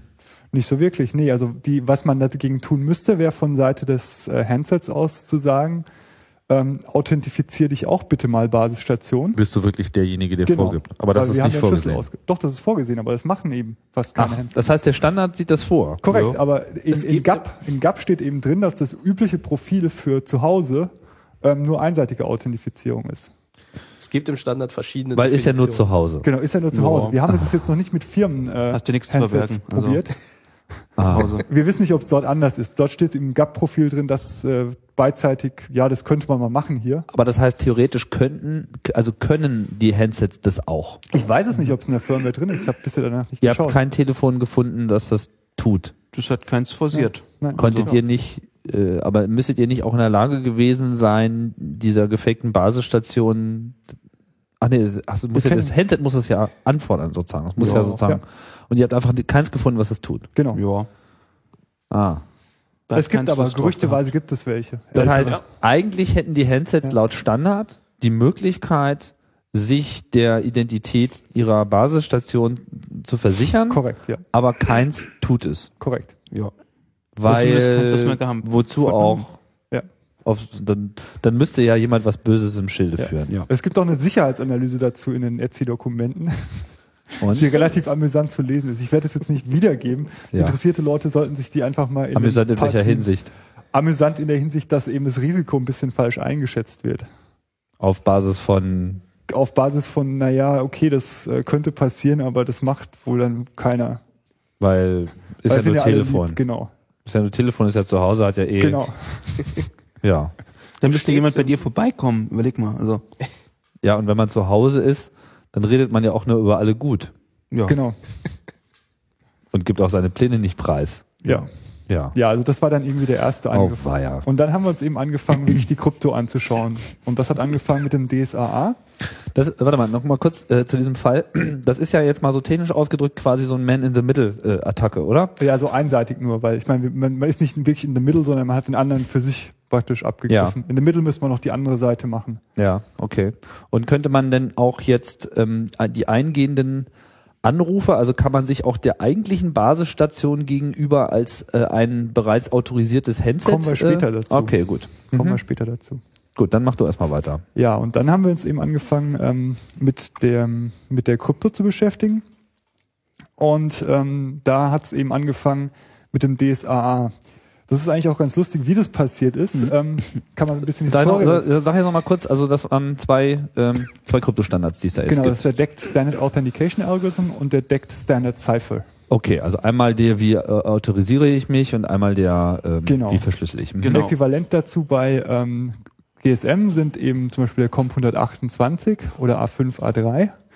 und der A5 als äh, DSC. Also bei GSM ist der Comp 128 die Authentifizierung, was eben jetzt bei DECT äh, DSAA ist und ähm, A5 die Verschlüsselung, was eben bei äh, DECT DSC ist. Mhm. So. Und ähm, angefangen hat die ganze Sache damit, dass irgendwie Masu äh, in dem Treiber nach XORs gekreppt hat, weil ich meine, jede Verschlüsselungssoftware verwendet ja irgendwie XORs. Also hat er irgendwie den Treiber disassembliert und hat gekreppt, wo kommt da drin XOR vor. Dann dachten äh, einige Leute auf der Mailingliste, hm, oh, jetzt haben wir einen Cypher gefunden. Und dann haben wir festgestellt, nee, nicht ganz der Cypher, es ist die Authentifizierung, aber das ist auch schon mal ein Anfang. Es gab zwei, Vorste ich glaube zwei Stellen im Treiber, wo das drin war.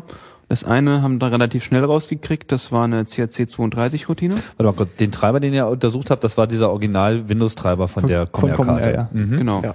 Und da war eine CRC32-Funktion drin, die verwendet XOR. Und das andere konnten wir erstmal nicht identifizieren, aber Also für Checksummen. Mhm. genau, das andere war halt irgendwas, das kannte man nicht, das sah auch extrem merkwürdig aus. Und, das war irgendwas, was auch nicht Standard war. Also Interessanterweise hat es dann auf einen Speicherbereich zugegriffen, der exakt 256 Byte groß war und der eine Permutation von allen 256 Werten war. Hm, Und die könnte das Permutation eine S-Box sein? Genau. Die Könnte das eine war sein? Eine S-Box, äh, eine Substitutionsbox in der Kryptographie. Erklär mal. Ähm, Kann man das erklären? das kann man einfach erklären. Das ist einfach das, was in der Kryptographie bei einer Blockchiffre Nichtlinearität erzeugen soll. Also möglichst zufällig aussehen, naja, mehr oder weniger zufällig aussehen.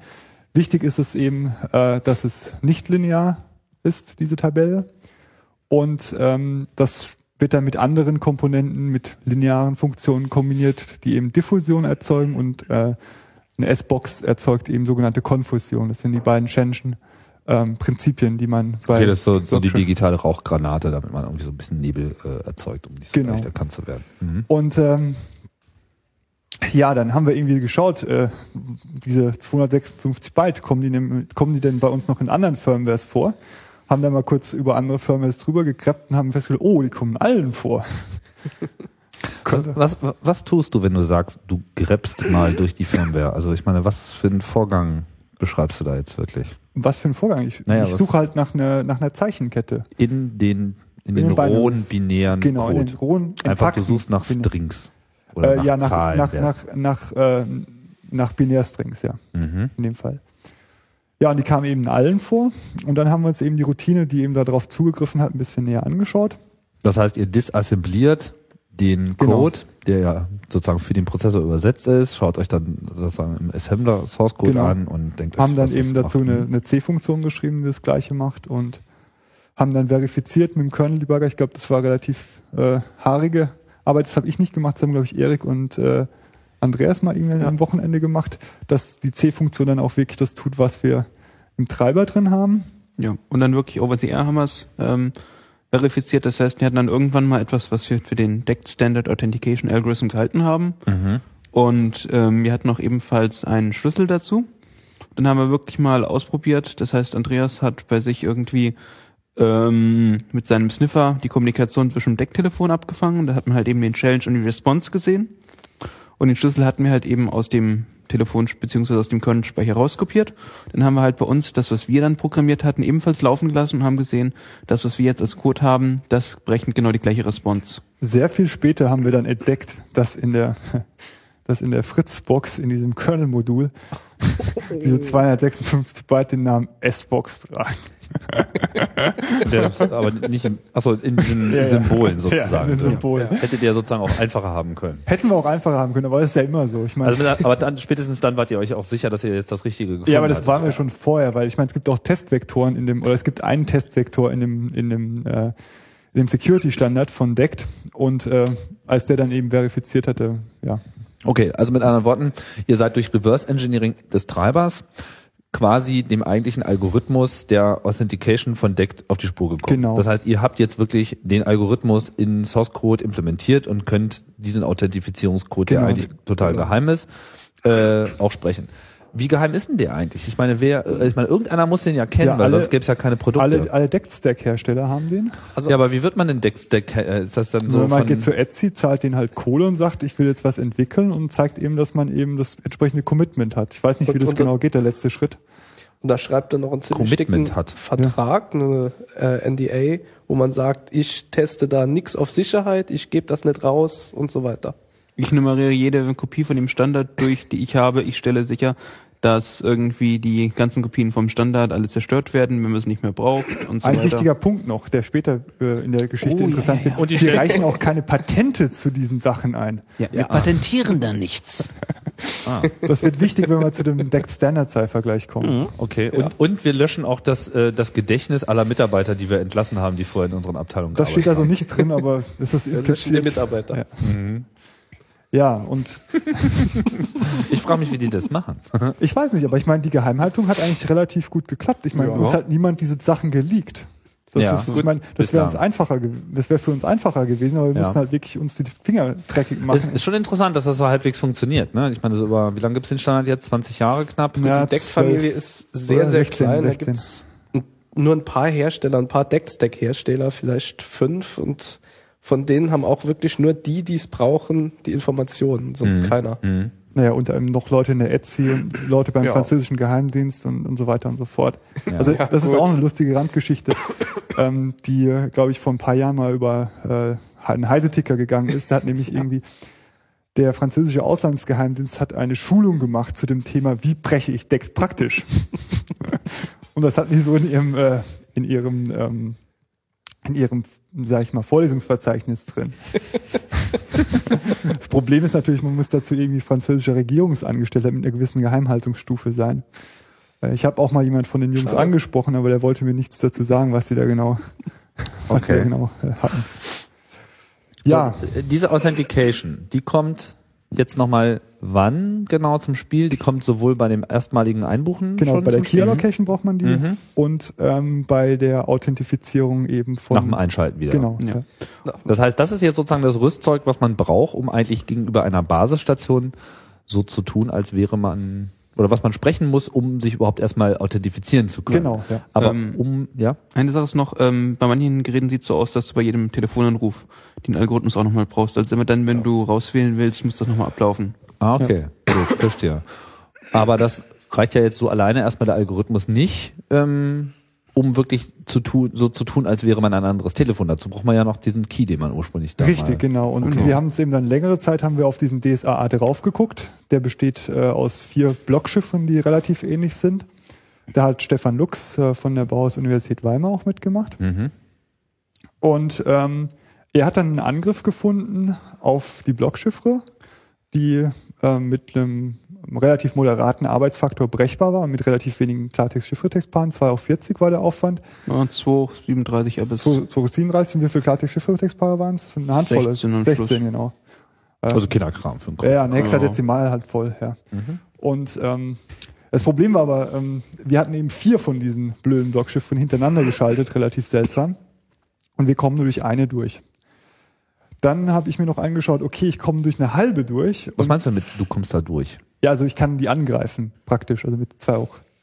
Also das heißt halt, du hast halt irgendwie zwei von denen hintereinander und was du halt irgendwie üblicherweise machst bei Krypto ist, du hast halt dann effektiv ähm, so eine Blockschiff hat halt so eine Rundenstruktur, das heißt, es läuft, laufen immer sehr, sehr, sehr ähnliche Funktionen immer hintereinander ab. Und bei der Schifffansicht sind es jetzt sechs von diesen Durchgängen. Wenn du zwei Schiffe hintereinander hast, hast du zwölf von diesen Funktionen. Was du halt immer schaust in der Analyse, was passiert denn, wenn ich nur eine von diesen Funktionen laufen lasse? Kann ich es dann angreifen? Wenn ich zwei laufen lasse, kann ich es dann angreifen? Kann ich es Genau. dann angreifen, wenn ich drei am Laufen lasse und so? Und angreifen heißt genau was? Also Ja, in dem Fall eben, man hat äh, ein Ausgabepaar und man will einen Schlüssel haben.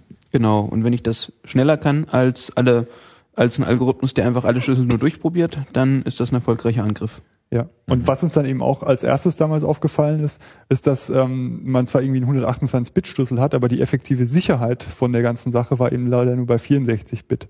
weil wieder Weil- 64-Bit einfach null war oder was? Nö, weil ähm, die Verschaltung von den Blockschiffren intern eben so war, dass äh, man eben die invertieren konnte, wenn man 64-Bit bereits geraten hatte, richtig. Ah, Und damit war das dann ja verstehe. auf das machbare Niveau praktisch runtergedrückt.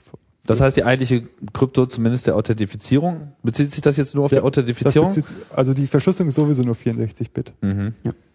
Ähm, ja, und dann haben wir, okay, jetzt deine Frage nochmal, ähm, wie kann ich mich dann... Naja, also wir, wir, wir haben ja sozusagen gleich zu Anfang war ja klar, man kann sich sehr leicht als Basisstation gegenüber dem Handset Genau. ausgeben, aber die nächste Frage ist ja, wie leicht kann man sich als Handset Genau. ausgeben gegenüber einer Basisstation? Also kann ich so tun, als wäre ich schon ein bereits angemeldetes Telefon. Genau, da kommen wir nochmal zur Key Allocation zurück. Ja. Und da habe ich mir dann irgendwie eines Nachts mal angeschaut, ähm, wie es denn eigentlich aussieht mit dieser Schlüsselgenerierung und wo da die, wo der, die, die Entropie bei den Zufallszahlen herkommt. Und Also bin ich der, die ja. Entropie ist sozusagen die, die, wie, viel, wie viel Schlüsselraum gibt es denn wirklich? Ja, die, von- die Menge an Fnord, an, äh, Genau. die da sozusagen mit drin steckt. Mhm. Und ja, irgendwie da bin ich dann nach einer Stunde fast vom Stuhl gefallen, weil ich gedacht habe, das kann doch nicht sein. Dann habe ich irgendwie geschlafen, am nächsten Morgen nochmal drauf geschaut und dachte, scheiße, das ist wirklich so.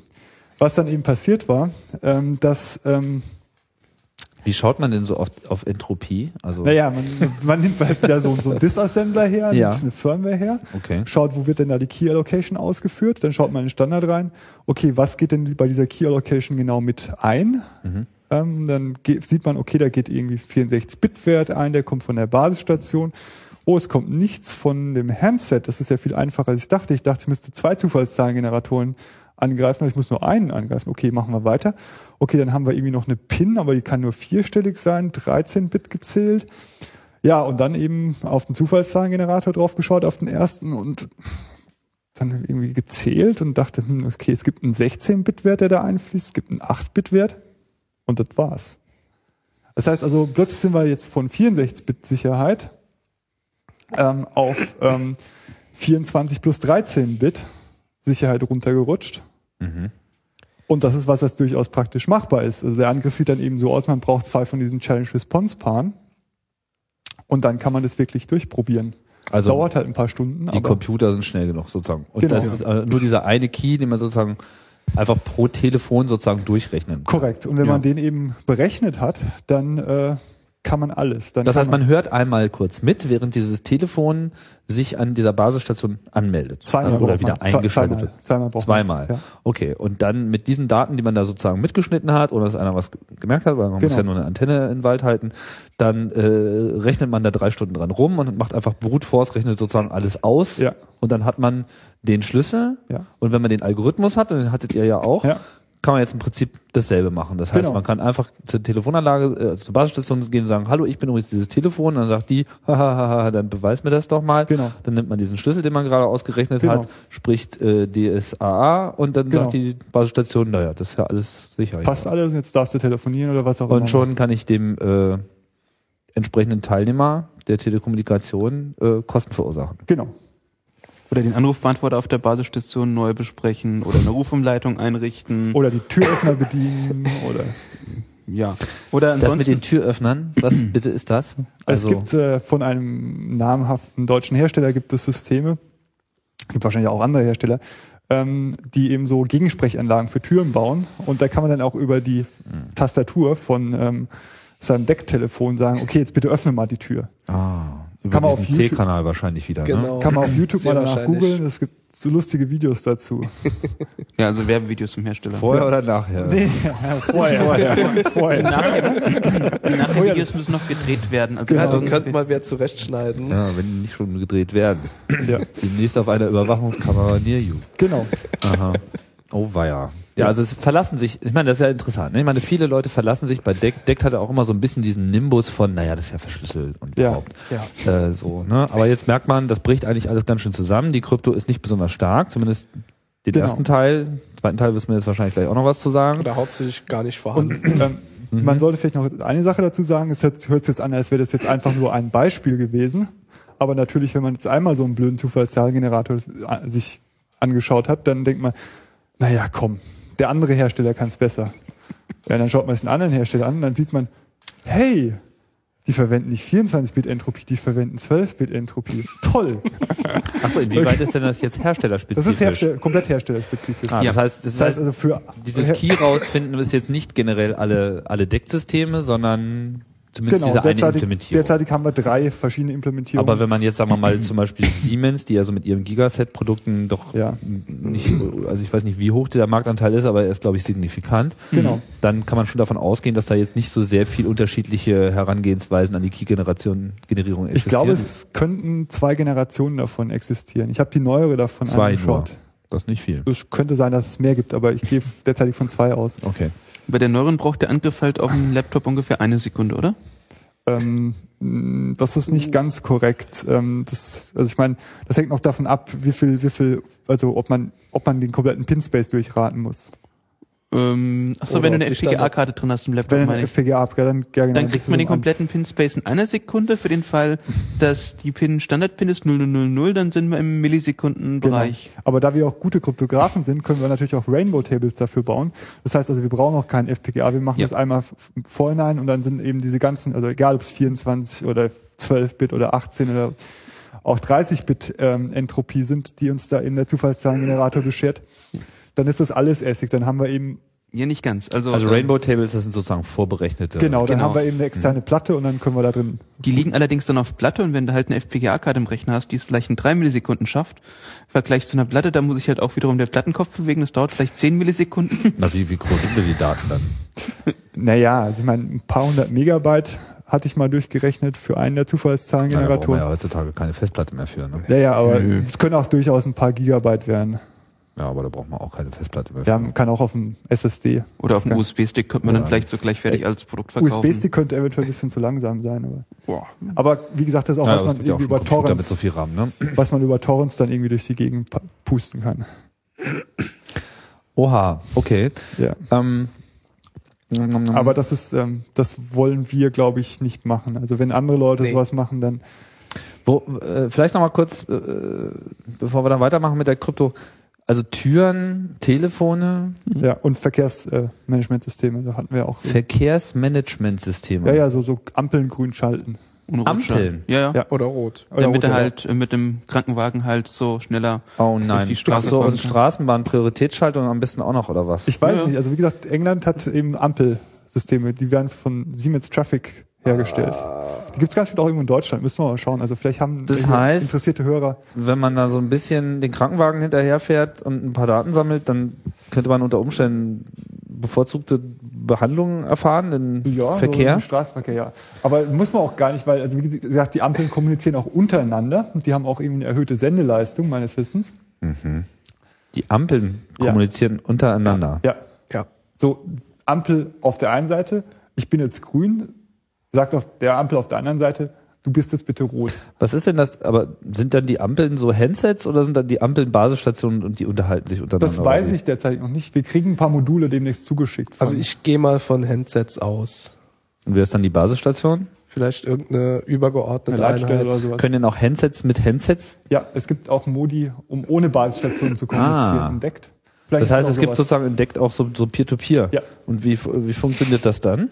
Müssen die sich dann Äh, auch irgendwie, äh, Also ich habe das nicht. bisher nicht angeschaut. Das Also- steht im Standard drin, aber Wir haben bis jetzt noch nichts in der Richtung an Hardware wirklich gesehen, nur halt im Standard kurz drüber gelesen, aber nicht weiter beachtet. Okay, gut. aber wie gesagt, da ist noch ein Forschungsfeld da. Okay, also auch hier gibt es sozusagen die Möglichkeiten, äh, sich nochmal kreativ äh, mit einzubringen in das, Das Einzige, was wir bisher noch nicht gesehen haben, ist medizinisches Equipment, was überdeckt kommuniziert. Ich hoffe, das gibt es auch nicht. Oh, ich wette, das gibt's. So. Und das war es jetzt schon oder habt ihr euch den Cypher dann irgendwie Cypher auch haben- noch angeschaut? Den Cypher haben sich ursprünglich erstmal die Hardware-Reversing-Leute angeschaut. Da gab es dann einige, Wer sind denn die Hardware?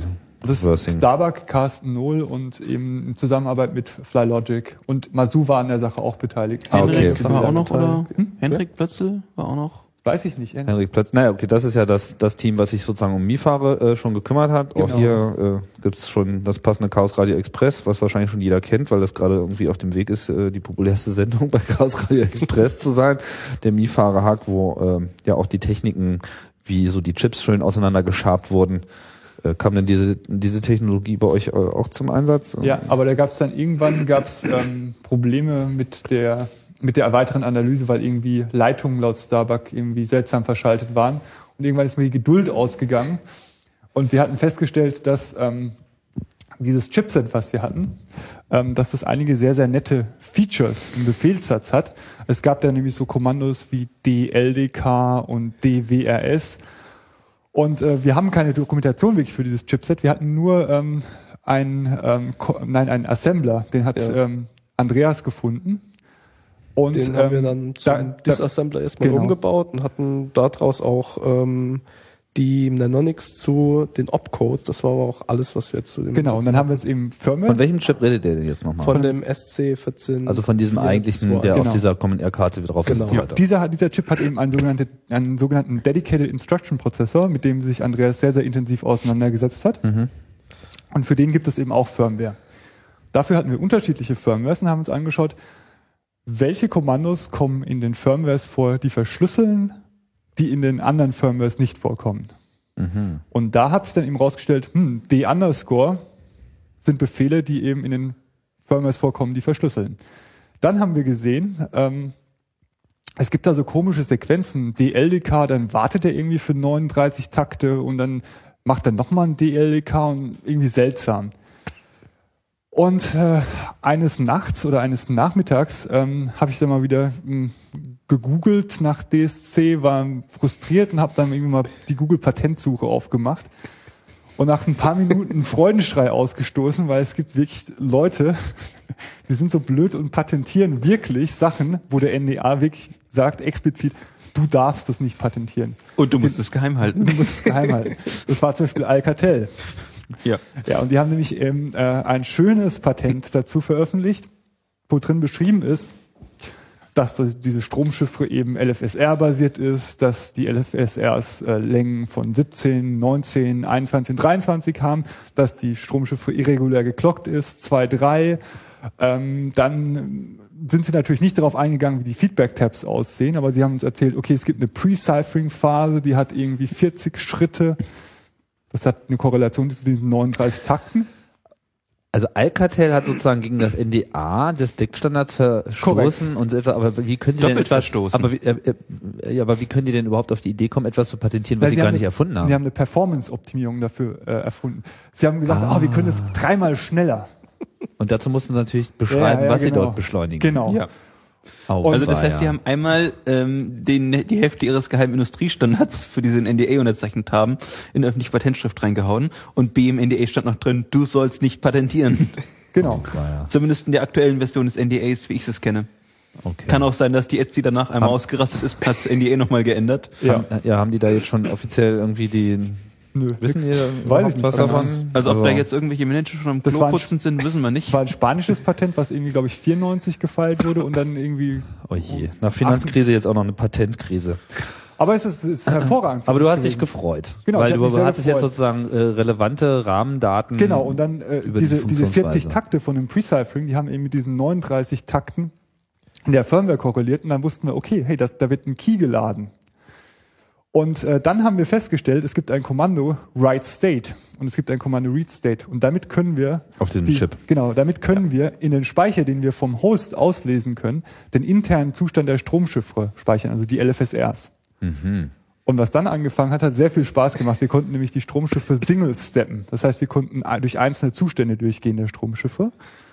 Und damit haben wir dann im ersten Schritt die Feedback-Tabs rausbekommen. Die waren, glaube ich, Starbuck äh, Was? bereits bekannt. Ich muss noch mal doof fragen. Okay, Feedback-Tabs sind was? Ah, okay. Also ähm, es gibt mh, eine weit verbreitete Konstruktionstechnik für Stromchiffre, die stammt aus den späten 60ern. Also Stromschiffe ist sozusagen Stromschiffe- generell Verschlüsselung Genau. von Datenströmen, ne? Ja, Mhm. also in der, in, in der, in, im offiziellen deutschen Dienstsprachgebrauch heißt das auch Flusschiffre Mhm.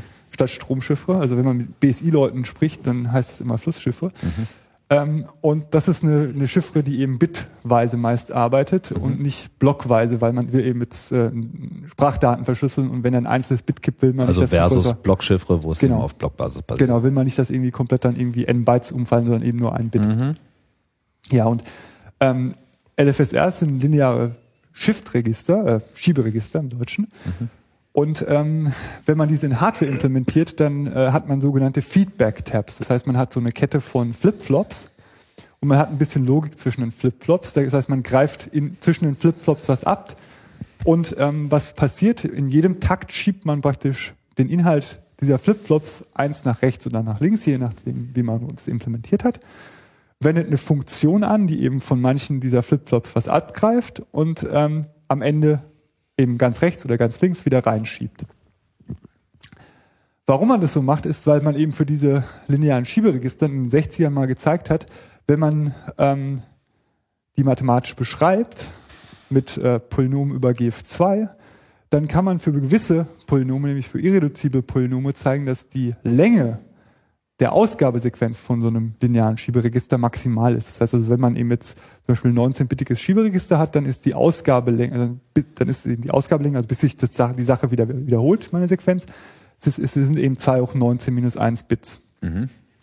Aber man nimmt eben heutzutage nicht nur eines dieser äh, LFSR, sondern man muss mehrere nehmen, weil wenn man eben nur eins hat, dann ist es linear und dann ist es einfach anzugreifen.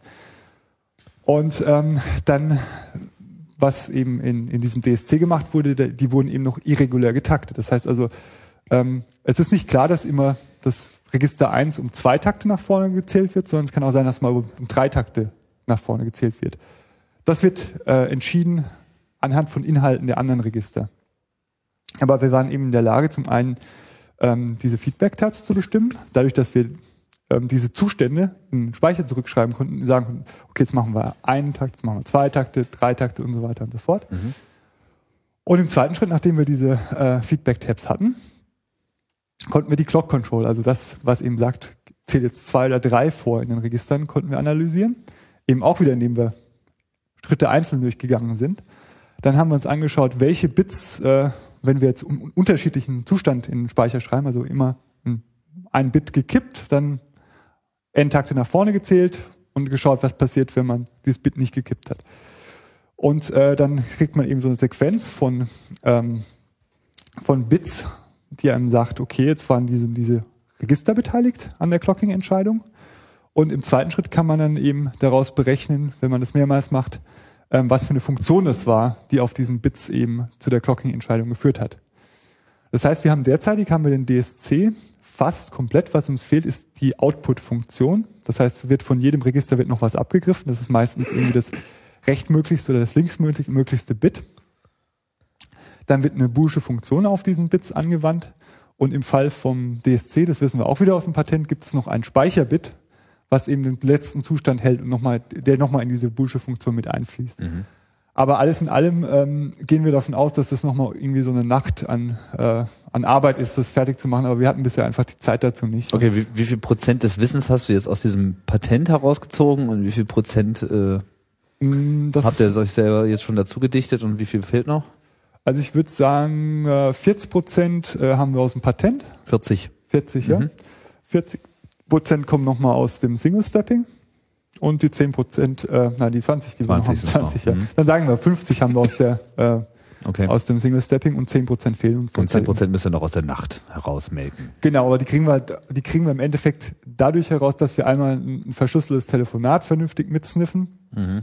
und dann eben die Handvoll Möglichkeiten, die es noch gibt, durchgehen. Weil ich meine, wir können die Schlüssel, mit denen wir verschlüsselt haben, können wir sehen bei der Fritzbox. Und ähm, den, den, ähm, den verschlüsselten Text haben wir. Das heißt, wir gehen dann durch mit den unterschiedlichen Möglichkeiten, die die Stromchiffre eben noch hat, schauen, was da entschlüsselt und schauen dann halt eben, ob das Sinn macht. Also ob irgendwie vernünftige Sprache bei rauskommt oder ob ein C-Kanal was Vernünftiges bei rauskommt. Das heißt, es ist durchaus absehbar, dass ähm, die Ja. vollständige Funktionsweise des DSC auch erkennbar ist. Ja, aber Lässt sich denn jetzt dann sozusagen auch schon absehen, dass es auch offensichtliche Schwächen gibt oder Ja, uns ist es noch unklar? Das ist derzeitig noch unklar, aber das können wir auch ohne, also Schwächen untersuchen können wir schon ohne die Combiner-Funktion. Die Combiner-Funktion ist nur ein äh, kleiner, ähm, ein kleiner Stolperstein, den wir dann brauchen, um das Ganze später mal aufzuschreiben. Also zumindestens nachdem, wie ich derzeit die Situation einschätze, ich gehe nämlich davon aus, dass die Combiner-Funktion komplett linear ist. Mhm. Es gibt nichts, was auf was anderes hindeutet. Ähm, der DSC sieht sehr, sehr, sehr ähnlich aus wie der A51, der bei GSM verwendet wird. Verwendet wird. Und der ist ja auch schon. Äh, Moment, aber er ist stärker erstaunlicherweise, weil der interne Zustand größer ist. Mhm. Bei ähm, dem A51 ist er nur 64-Bit und in unserem Fall ist er ähm, 80-Bit. Wir hatten uns erst gefreut, weil er, wenn man eben nur das Patent vor Augen hat, dann sieht es aus wie ein A52. Aber beim A52 ist, beim A52, was zu dieser starken Schwäche führt, eben, dass man die Clock Control nur in einem Register hat. Das ist eben beim DSC definitiv nicht so. Das haben wir festgestellt. Da ist die Clock Control von drei von vier Registern abhängig. Und ähm, also für Aber es ist auf jeden Fall verwandt und man, man, man weiß schon, in ja, welcher. Domäne es, man sich bewegt. Und es gibt eine Sache, die mir an der Stelle Hoffnung macht. Ähm, bei äh, GSM ist, das, ist die Anzahl der Clock-Entscheidungen, bis man das erste Bit an Output generiert, sind 111. Das ist die sogenannte Pre-Ciphering Phase bei, beim DSC oder in der Kryptographie nennt man das auch Blank Rounds. 111? Ja, 111. Okay. Und äh, bei DECT äh, sind es nur 40 Clocking-Entscheidungen, bis äh, das erste Output-Bit rausfällt. Was dafür spricht, dass es an der Stelle wieder ein bisschen schwächer ist? Oder? Was genau, was eben dafür spricht, dass äh, da eventuell was machbar ist. Puh. Und dann ist Schluss. Also ich meine, das heißt, ähm, äh, also es gibt aber jetzt sozusagen noch keine Attacke auf, auf diesen DSC. Nein, aber ich arbeite daran. Okay, und ihr seid da sozusagen, ihr seid besser Laune, das merkt man sowieso. Hier ist Aufbruchstimmung angesagt.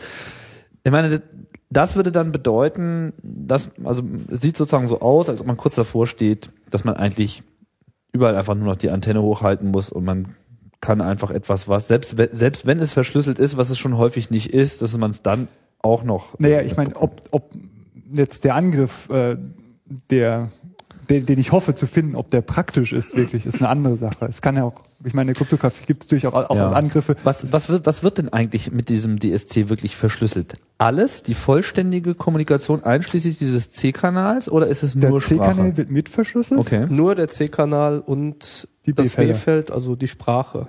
Und diese Tür, äh, von der wir da gesprochen haben, benutzt die Verschlüsselung? Das läuft über den C-Kanal. Das Sehr wissen wir wahrscheinlich. Ja. Sehr wahrscheinlich. Okay, weil sonst wäre es ja wirklich grob fahrlässig, aber Wobei die Verschlüsselung ja vom Handset ähm, eingeschaltet wird und da der Knopf aus dem Handset ist, ist das eigentlich unerheblich, ob das verschlüsselt ist oder nicht. Wir können sagen, ähm, der, wir können der Station sagen, ähm, unser Handset gehört jetzt dazu. Also wenn wir den UAK Ja. Wenn wir, den, haben, wenn wir den URK haben für so ein Ding, dann ist es natürlich sowieso Game Over. Also das muss man vielleicht an der Stelle nochmal dazu sagen. Wenn man den URK ähm, hat, also User Authentication Genau, Key. genau. dann kann man auch alle weiteren äh, Dynamic Encryption Keys bestimmen, äh, Dynamic Cipher Keys, Entschuldigung. Das heißt, man braucht sich den DSC eigentlich nicht mehr anzuschauen, also sicherheitstechnisch, weil äh, man muss das halt nur, man muss nur den DSC haben, um zu entschlüsseln, aber man muss so nicht mehr brechen, weil man hat ja den, den Verschlüsselungsschlüssel schon rausbekommen. brauchen wir eigentlich nicht mal, weil der ist eingebaut zum Beispiel, also eigentlich in jeder Deckt-Hardware sitzt der in Hardware im Chip.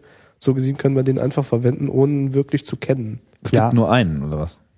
Ja. Den DSC gibt es Also nur den. Algorithmus Also der Algorithmus, dachte mal, Ja. den Schlüssel. Ähm, jetzt. interessanter, Nee, der Schlüssel, interessanterweise der sieht der Standard, der Deck-Standard, aber an der Stelle vor, dass sowohl der DSAA auch als auch der DSC austauschbar sind. In manchen äh, Publikationen von der Etsy heißt nämlich der DSC auch DSC 1, aber es gibt de facto keinen anderen derzeitig. Jetzt sieht das ja eigentlich relativ böse aus. Meine, Das de, ist de facto ja. äh, bedeutet das, dass eigentlich kein, kein deckbasiertes System kann mehr als äh, sicher gelten. Vielleicht, falls es irgendwer sinnvoll wirklich implementiert hat.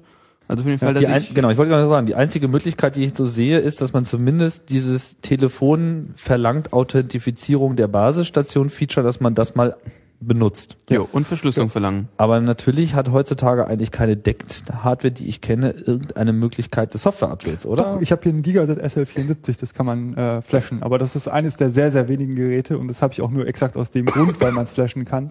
Und Ja, weil, es, weil, es, weil es die Möglichkeit hat, dass, dass man das EEPROM über das Pinpad ändert. Mhm. Das ist hilfreich, wenn man zum Beispiel ein UAK und eine IPUI über das Pinpad eingeben will. Aber die Funktionalität ist noch nicht ganz fertig. Ähm, Aber ich meine, de, de facto die allermeiste Consumer-Hardware, die Richtig, einfach da die draußen rumsteht, hat ja noch nicht mal eine Schnittstelle, über die man irgendwelche Daten hineinführen äh, kann. Das ist nicht ganz korrekt. Das ist nicht ganz korrekt. Ähm, wenn ihr Außer mal euer, wenn ihr mal euer Deckt-Telefon aufmacht auf der Rückseite und ins Batteriefach schaut, dann seht ihr ein paar Kontakte. Immer. Fast immer. Fast immer, ja. Oder auf der Platine, So. wenn man das Gehäuse öffnet. Naja, gut, aber ich meine, Aber effektiv Batteriedeckel raus und dann ist da meistens irgendwie, sind da ein paar Löcher drin und wenn man dann auf die Platine guckt, das sind da ganz dicke Lötpunkte, sodass man da mit so einem Debug-Connector ja, irgendwie draufgehen Bei kann. manchen kann man darüber das EEPROM schreiben. Es gibt allerdings Mhm. auch äh, Telefone, die darüber ein JTAG nach außen führen.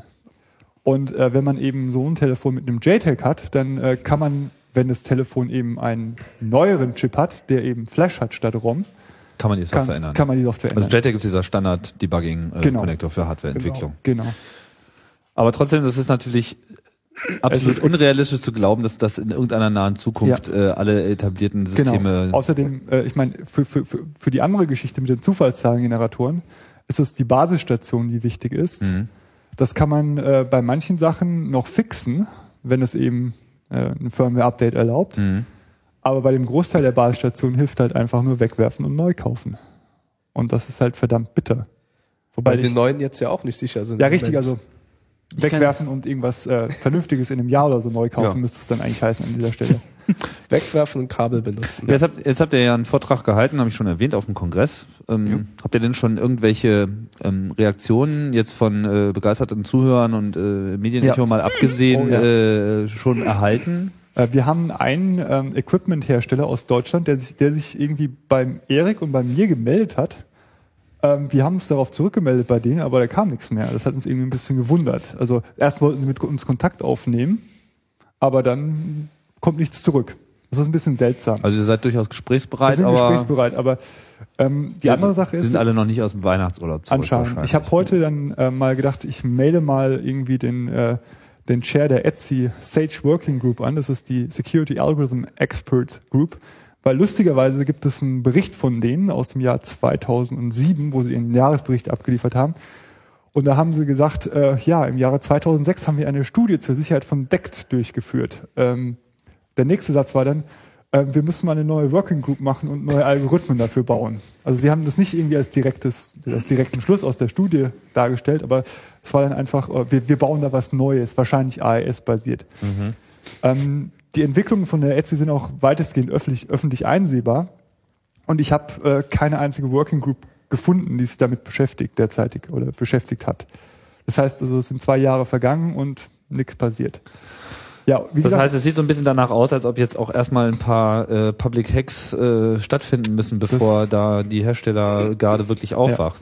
also wie gesagt, ich Also hatte, neue Durchsagen im ICE und äh, Ja. selbst öffnende Garagentüren und ja, sowas. ja. gibt's noch irgendwie schöne Beispiele? Ja. Also die Ampelgrünschaltung, die wollen wir nicht wirklich. Äh, Nee, Lass das bitte. nein, nein, nein. Das ist keine gute Idee. Das habe ich auch vorhin alles nicht gesagt. Das war nur hypothetisch. rein hypothetisch, ja. Ja. Ähm, wie gesagt, also ich hatte mich heute mit ähm, Herrn Babbage, dem Etsy Sage Working Group Chair, in Verbindung gesetzt und habe ihm gesagt, äh, wahrscheinlich hast du was davon gehört, ähm, dass wir da so einen Vortrag gehalten haben beim CCC. Ähm, und äh, es gibt da so ein paar Probleme mit den äh, Random Number Generators und ich würde ganz gerne die Hersteller informieren, aber äh, das sind viele und äh, ich müsste halt wissen, wie. Weil das Ja. Problem ist, dass eben diese ähm, diese Fehler systematisch sind und dass es auch nur sehr, sehr wenige Deck-Stack-Hersteller gibt, aber sehr, sehr viele Endgeräteverkäufer.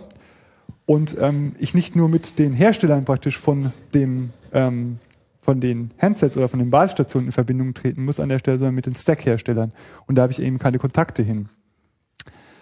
Und, auch gegebenenfalls von denen, die die Chips machen, oder? Ja, das Ja. sind meist auch, das sind dann die, Mhm. die Stack-Hersteller stellenweise. Aber es, es gibt einen Fall, da ist es etwas anders gelagert, das ist wirklich äh, ne, ne, ein sehr, sehr weit verbreiteter Stack ist von einer Firma, die nur Stacks herstellt und die haben ein Mhm. Problem. Und ähm, ja, also die Antwort von ihm war dann, äh, nein, habe ich noch nicht. Danke für die Information. Äh, meine Kollegen haben mir nur erzählt, äh, was für uns hier von Vodafone relevant ist. Äh, ja, okay, das war dann äh, so der Aufwachruf, aber er hat mir jetzt zugesichert, dass ähm, er bei der DECT äh, Standards Working Group mal was triggert und dass äh, eben die Herstellerkontakte hergestellt werden.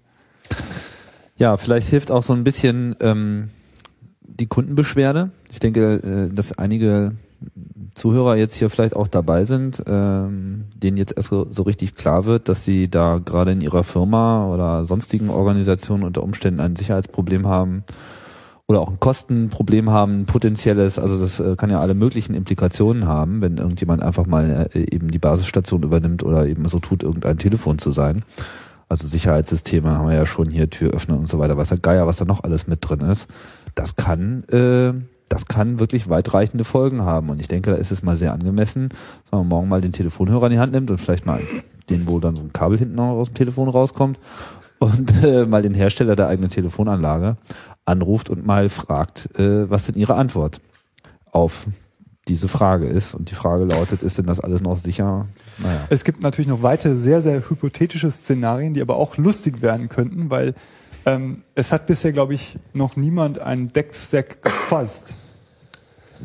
Wenn man Also Fuzzing ist so, man Ja. hält mal die Kanone drauf und guckt Genau. mal, was umfällt. Ähm, weil es gibt ja auch durchaus so integrierte Produkte wie diese Fritzbox, von der ich vorhin sprach. Mhm. Ähm, Ich weiß es nicht. Also, das ist jetzt irgendwie ein Stack, der seit zehn Jahren entwickelt wurde, meines Wissens, der im Kernel Space ist und der sicherheitstechnisch nicht so wirklich toll aussieht.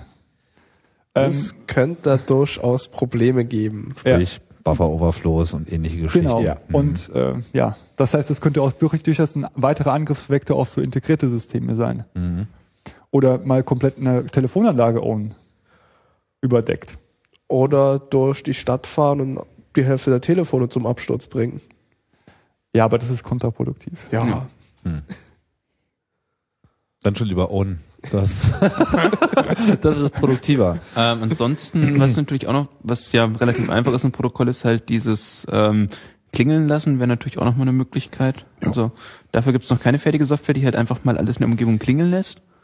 Also das Also ist mit was, dem Paging. Genau, also was halt aktuell im Netz ist, das tut halt einfach nur passiv äh, jedes Telefongespräch in der Umgebung aufzeichnen. Das ist prinzipiell nettig, aber Ich weiß aber nicht, Wobei es Erik, ob du das als Amateurfunker so empfehlen solltest, Nee, weil ich nee, meine, äh, man macht sich natürlich ein bisschen strafbar, wenn man Paging ist natürlich ein unglaublicher Poltergeist-Effekt. Also da muss man sich auch schon mal über den mentalen Zustand eines Stadtteils Gedanken Ja, machen, wenn also dann wirklich irgendwie so- alle Telefone anfangen zu. Du bist da doch bei auch Blinken Lights. Also das heißt, du kennst das ja, wenn man halt vor so einem Hochhaus steht, so 20 mal 20 Fenster, alles dunkel Vielleicht können und wir- dann drückt man so vielleicht können wir- auf Knöpfchen und dann wird, werden dann so Fenster hell. Und prinzipiell mit einer Deckkarte kann man Ja. das nachts um drei auch bestimmt machen. Vielleicht kann Also man auch was komponieren. Ich meine, schau mal, es gibt unterschiedliche Klingeltöne, ja. Aua. Es ist so ein bisschen die Büchse der Pandora und ähm, es ist wirklich schwierig. Ich meine, das ist natürlich jetzt auch wieder so eine Sache. Ähm, kann man vielleicht auch noch mal kurz äh, drüber reden jetzt so zum Ende so, wie das so mit der äh, mit der Verantwortung des analysierenden Kryptografen ist. Meine, ihr habt da ja da auch äh, schon ein ganz schönes Deckchen zu tragen. Naja, ich meine, an der Stelle ist es so, dass die Hersteller bisher immer gesagt haben, ja, ja, das ist alles sicher. Ähm, wir alle setzen aber deckt wirklich selbst ein. Ja.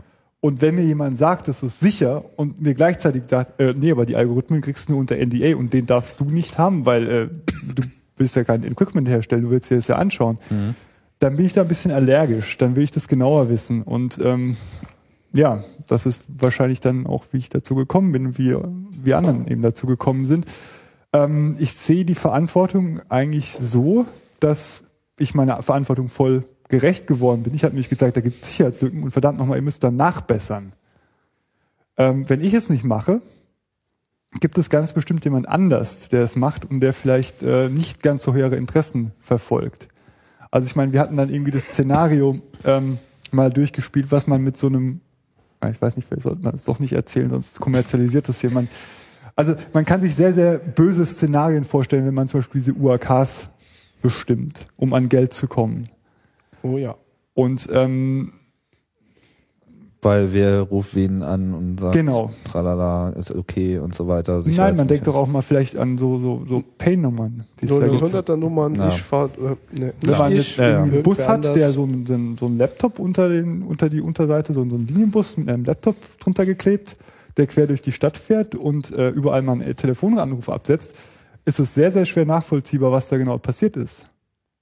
Außer, dass man vielleicht feststellt, dass ein kompletter Stadtteil jetzt irgendwie äh, bei Ruf mich an aufgelaufen ist. Genau. Was natürlich ein bisschen äh, unwahrscheinlich ist, aber wenn man das halt so halbwegs, ähm, naja, Also wenn ein die bisschen ran, Service gegen so etwas randomisierter äh, Genau. vorgeht, dann ist es natürlich nicht mehr so ohne weiteres festzustellen. Ja, oder man nimmt einen UPS-Wagen. Ja. Beziehungsweise es gibt ja auch Organisationen, die jetzt nicht so genau nachschauen, äh, wofür sie jetzt eigentlich wirklich so ihre Telefonkohle zahlen, solange es nicht über so ein gewisses äh, Auffallungslimit Genau. kommt. Ja, ja, also es, es ist es ist wirklich schlimm und da muss ich auch was tun. Ich denke, man muss, ähm, ich denke, die die Industrie muss sich jetzt hier auch äh, darüber im Klaren werden, dass hier unter Umständen ihre komplette Branche äh, versenkt wird, weil einfach ähm, man einfach so, so eine Technologie nicht mehr kaufen kann. Und äh, sie muss auch darüber nachdenken, wie sie in der Lage ist, äh, künftig zumindest und vielleicht eben auch schon für eine gewisse installierte Basis von Technologie Software-Updates zu liefern, um eben dort äh, Schritt zu halten, oder? Problem ist aber, dass wirklich bei vielen äh, Basisstationen das Software-Update nicht möglich ist, weil die Software eben im ROM ist. Und äh, es wird keiner herkommen und wird das ROM von so einem Ding auslöten. Das ist billiger, irgendwie eine neue Basisstation Und vor, vor allen Dingen, die Dinger sind verkauft und Ja. um die schert sich kein Hersteller mehr. Also für Hersteller ist es, glaube ich, eher äh, eine lustige Sache oder eine gute die Sache, weil sich. die können neue Basisstationen verkaufen in zwei Jahren sagen, hey, das ist sicher. Mit sehr gutem Verkaufsargument. Tja, na, und wenn Das man jetzt, äh, wenn man jetzt wirklich ähm, äh, mit ohne Kabel telefonieren will, aber dann trotzdem ein gewisses Sicherheitsinteresse hat, was ist da so euer Tipp? Naja, einmal UMTS scheint noch einigermaßen sicher zu sein, zumindestens also bis zum äh, bis zur TKÜV, die dann in der Vermittlungsstelle sitzt. Und ähm, ja, schnurgebundene Telefone. Man kann auch irgendwie so WLAN-Telefone mit WPA2 verwenden. Ja, also ich habe das selber schon seit zwei Jahren, habe ich halt irgendwie daheim nur noch einen WLAN-Access Point und halt ein WLAN-Telefon. Aber ja, und das ist halt, naja, ich würde es nicht meiner Mutter so die geschlossene Packung hingeben, würde sagen, hier schließ mal an, richte mal ein. Aber ähm, das ist Für den irgendwas, was technisch zumindest Interessierten ist es durchaus ich meine, es ist halt ein bisschen was anderes als Deck. Ich meine, bei Deck kann man, da, man kann man seiner Oma sagen, geh mal in Genau den so. Hol dir mal ein Telefon und dann hast du schnurloses Telefon. Genau, da hängen Aber- zwei Kabel dran. Das eine passt halt nur in die Telefonsteckdose rein, passt nicht in den Strom rein. Das andere passt halt nur in den Strom, nicht in die Telefondose rein. Und dann funktioniert das. nein, Ja, das ist echt so. nein, aber das passt nicht da rein. Ich habe da schon anderes gesehen. Oh, Ja, stimmt schon. ja, ich denke jetzt, äh, es gibt noch eine interessante habt ihr Sache. noch was, ja? Ähm, was mich so ein bisschen interessiert, ist jetzt wiederum, okay, bei Deck ist jetzt einmal das große Neumachen angesagt. Ähm, zumindest, okay, das heißt, am Anfang werden die Leute vermutlich einfach mal erstmal ihre Bugs aus ihren Software-Stacks rausfischen. Aber äh, irgendwie in der Form wird es ja da mal Nachfolgerstandard geben. Da bin ich jetzt, da waren wir mal ein bisschen überlegen, wie könnte der denn aussehen, wenn er toll ist? Und da ist jetzt wiederum die erste Überlegung, okay, ähm, so IP überdeckt, da gibt es irgendwie inzwischen auch schon so ein paar Überlegungen dazu. Und ähm, die zukünftige Basisstation, die wird vielleicht dann doch mehr am Ethernet-Kabel hängen oder am ähm, DSL-Modem anstelle von einem Telefonanschluss. Und das könnte eigentlich ein relativ schönes neues System geben. Wenn sich überlegt, IP überdeckt. ja, das, die Deckbasis hängt man dann, die Deckbasis, also die neue Deckbasis hängt man dann halt direkt ans IP-Netzwerk dran, die macht dann Voice-over-IP, weil die vielen neue Telefonanschlüsse sind eben Voice-over-IP. Und das Telefon, das kann man dann, den kann man halt vielleicht auch noch gleich mit IP beibringen. Und dann hat man plötzlich IP zu IP auf einer Menge der Telefonanschlüsse, weil wenn man sich jetzt überlegt, man tauscht jedes Decktelefon in Deutschland gegen so ein Gerät aus, was ähm, IP macht, dann könnte man auch mal wiederum sowas nachdenken wie Ende-zu-Ende-Verschlüsselung und ähnliches.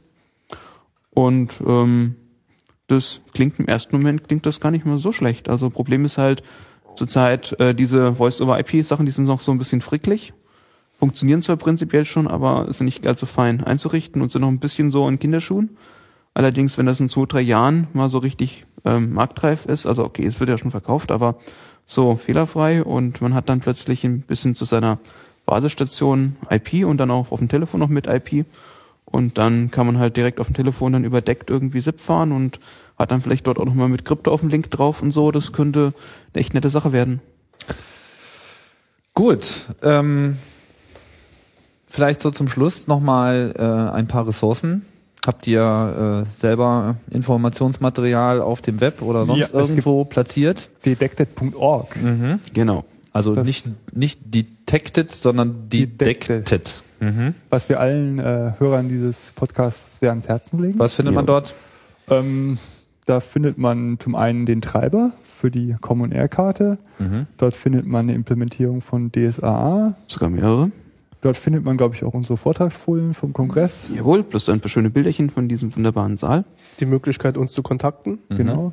Eine Mailingliste für das Projekt. Und eben ähm, demnächst auch, wenn der DSC fertig ist, die komplette Beschreibung und eine Softwareimplementierung. Ein Wireshark-Plugin und ein Kismet-Plugin zum Sniffen. Mhm. Ja, die Kommandozeilen User Space Utility ist so zum So-Sniffen. Ein paar Skripte, die dann aus den gesnifften Daten bedeckt noch gleich Audio mit draus extrahieren und irgendwie komfortabel in WAV-Files ablegen. Ähm, kann man dann auch vielleicht irgendwie, wenn irgendwer will, kann ja was bauen, dass das dann irgendwie gleich nach MP3 raus exportiert und auf ein iPod synkt oder so. äh, Als Podcast. Also über User Space Entwickler freuen wir uns immer. Ja, ähm, ach so, vielleicht kann sich auch jemand, der der hier zuhört, äh, der Problematik annehmen, dass wir derzeitig noch äh, Wideband-Codecs haben, die wir nicht äh, dekodiert haben. Also es gibt Whiteband? Ja, Wideband, ähm, das heißt bessere Sprachqualität. Ähm, normalerweise ist der äh, Codec ein G721, äh, respektiv G726. Also das ist Audio. Äh, ADPCM, Genau. das sind 32 Kilobit. Bit. das klingt erstmal nicht schlecht, aber das ist noch eine CD-Qualität. Bei ISDN sind es dann auch vier, Entschuldigung, 64 Kilobit. Entschuldigung.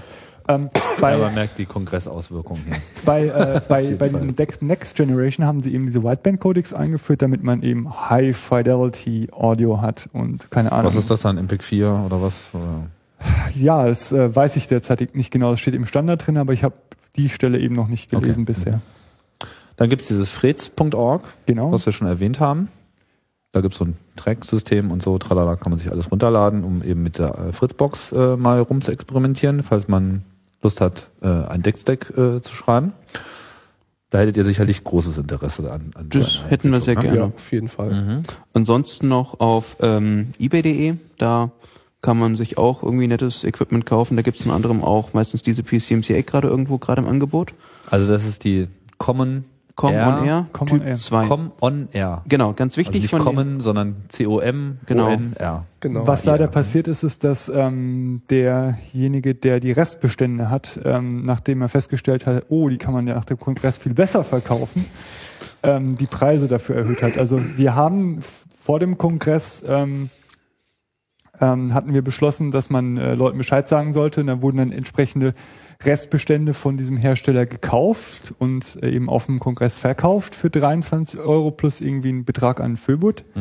Ähm, jedenfalls äh, ist jetzt irgendwie der Preis, glaube ich, auf eBay anscheinend auf 40 Euro plus Versand äh, gestiegen, weil sie eben festgestellt haben, oh, da ist eine Nachfrage davon. Angebot und Nachfrage, so funktioniert der Markt. Aber das ist ja äh, auch alles noch zu verkraften. Ja, Okay. aber das ist immer noch, also so viel bezahlst du für eine gute WLAN-Karte auch. Also das ist jetzt nichts, was ich für unverschämt halte. Es ist halt jetzt teurer geworden, aber es ist noch so. Kann man noch ertragen. Ja. Ähm, eine wichtige Sache haben wir noch am Herzen und zwar, ähm, wir kriegen halt immer wieder Anfrage, sagt mal, ich habe doch genau das äh, Sinus T irgendwas. Ähm, sagt mal, ist das jetzt sicher? Verschlüsselt das wenigstens oder so? Und ähm, wir würden ganz gerne so eine kleine Datenbank aufbauen, wo wir sagen können, das Telefon hier, was halt irgendwie die in die Bezeichnung hat, hat anscheinend folgende Software drauf. So eine Capability. Database, dass man mal weiß, was was macht. Da genau. können wir dann auch Hat, gleich, dies, hat diese RFPI, ist auch wichtig, also wir wollen eine Datenbank füllen mit RFPI zu Hersteller. das ist leider nicht ganz so einfach, weil ähm, es diese, ich hatte nochmal geschaut, ähm, diese, diese Blöcke, die von der Etsy vergeben werden, sind nur 4096 Geräte, glaube ich, groß, also sind nur 12 Bit. Das heißt, die, die Etsy vergibt sogenannte Equipment Manufacturer Codes. Ähm, und äh, für 4096 Geräte gibt es dann immer einen neuen EMC. Das heißt, das Mapping ist leider nicht so einfach, weil äh, Wobei die Bereiche wahrscheinlich auch zusammen. sie sind leider nicht kontinuierlich. Nein, nein. Na gut, also man Aber muss sozusagen immer mal wieder feststellen, welcher Block ist das. Äh, Vielleicht gibt es ja jemand bei, bei der Etsy oder irgendjemand Etsy NAS, der uns so eine Datenbank zur Verfügung stellen will. Gibt es bestimmt auch irgendwo. Aber ich glaube, da kann man wirklich über das Internet auch relativ schnell fündig werden, weil man weiß, um welch, man weiß ja, um welchen Bereich es sich handelt, ne? Um welchen Bitbereich es sich handelt, oder Nee. nicht? Nein, leider Ne? nicht. Ach so, okay, Leider alles nicht. klar. Ja, aber jedenfalls, wenn ihr einfach irgendwie Telefone übrig habt, die ihr nicht mehr braucht, dann geht auf Detected.org, da habe ich unsere Anschriften mit drauf und da könnt ihr die zumindest hinschicken. Und dann werden wir mal zusehen, dass wir die ein bisschen katalogisiert bekommt oder wenn ihr sagt, hey, das Projekt finde ich cool und ich kaufe euch irgendwie ein Telefon, dann steht dort auch eine Kontaktadresse, da könnt ihr euch melden. Und dann sagen wir euch halt mal, welche Telefone wir schon haben, welche wir noch nicht haben und ähm, wir würden uns halt ganz gerne mal so die Standardgeräte, die zurzeit oft verkauft werden, die würden wir uns ganz gerne ansehen. Habt ihr ein ansehen. Wiki für Hm? so eine Sachen? Hm? Habt ihr auch ein Wiki am Start für Wir sowas? haben auf Detected.org auch ein Wiki, das ist aktuell nicht public editable, ah, okay. aber normalerweise haben wir eine Mailingliste, da kann jeder was drauf posten, das Post und das Archiv ist auch online und ähm, ja, da kann man sich drauf melden und so und ähm, vielleicht machen wir dann noch irgendwie Wiki nochmal public readable oder public writable. Sorry, das Wiki ist public readable, aber nicht public Ah, writable. verstehe. Also das mit interessanter Hardware, die wir ähm, uns zuschicken lassen, das gilt natürlich nicht nur für Telefone. Also wir sind auch an allen anderen Deckgeräten interessiert, die wir irgendwie bekommen können und, noch nicht- und noch nicht haben. Ja, also Whistleblower und Funkhacker aller Länder, äh, vereinigt euch, äh, klickt auf detected.org, da gibt's demnächst noch eine ganze Menge Spaß, habe ich so äh, schwer den Eindruck. Ähm, ihr hattet schon eine Menge Spaß, aber ich glaube, hier ist noch Musik drin. Schönes Projekt, bin beeindruckt und ähm, ja, ich denke, jetzt äh, gibt's noch irgendwie ein letztes Wort, haben wir alles äh, erwähnt. Ich denke, äh, das war jetzt eine sehr umfangreiche Sendung. Ich bedanke mich auf jeden Fall. Andreas, Erik, äh, Ralf. Und ähm, ja, das ähm, war's. Chaos Radio Express. Ausgabe Nummer 102. Die ganzen Links, die hier genannt wurden und die Begriffe findet ihr dann hoffentlich mehr oder weniger vollständig in der Beschreibung auf chaosradio ccc.de. Jetzt muss ich auch nochmal meine Standards runterrasseln. Äh, ich bin immer interessiert an Feedback, also kommentiert äh, zu dem entsprechenden, äh, im entsprechenden Blog-Eintrag auf blogchaosradio.ccc.de oder schickt uns in Ausnahmefällen auch eine Mail, chaosradio.ccc.de. Gerne immer die äh, Webkommentare, weil dann können immer auch andere Leute darauf antworten. Das ist eigentlich in der Regel immer sehr viel sinnvoller. Mit CAE geht's hier äh, munter weiter. Es sind äh, einige spannende The Themen auf der Liste. Und von daher wird's hier äh, so abwechslungsreich bleiben, wie es jetzt in diesem Podcast war. Ich sage nochmal Danke und äh, wir sagen alle schön Tschüss. Wollt ihr auch tschüss. Sagen? Tschüss. Genau, Tschüss. Äh, bis bald bei Chaos Radio Express.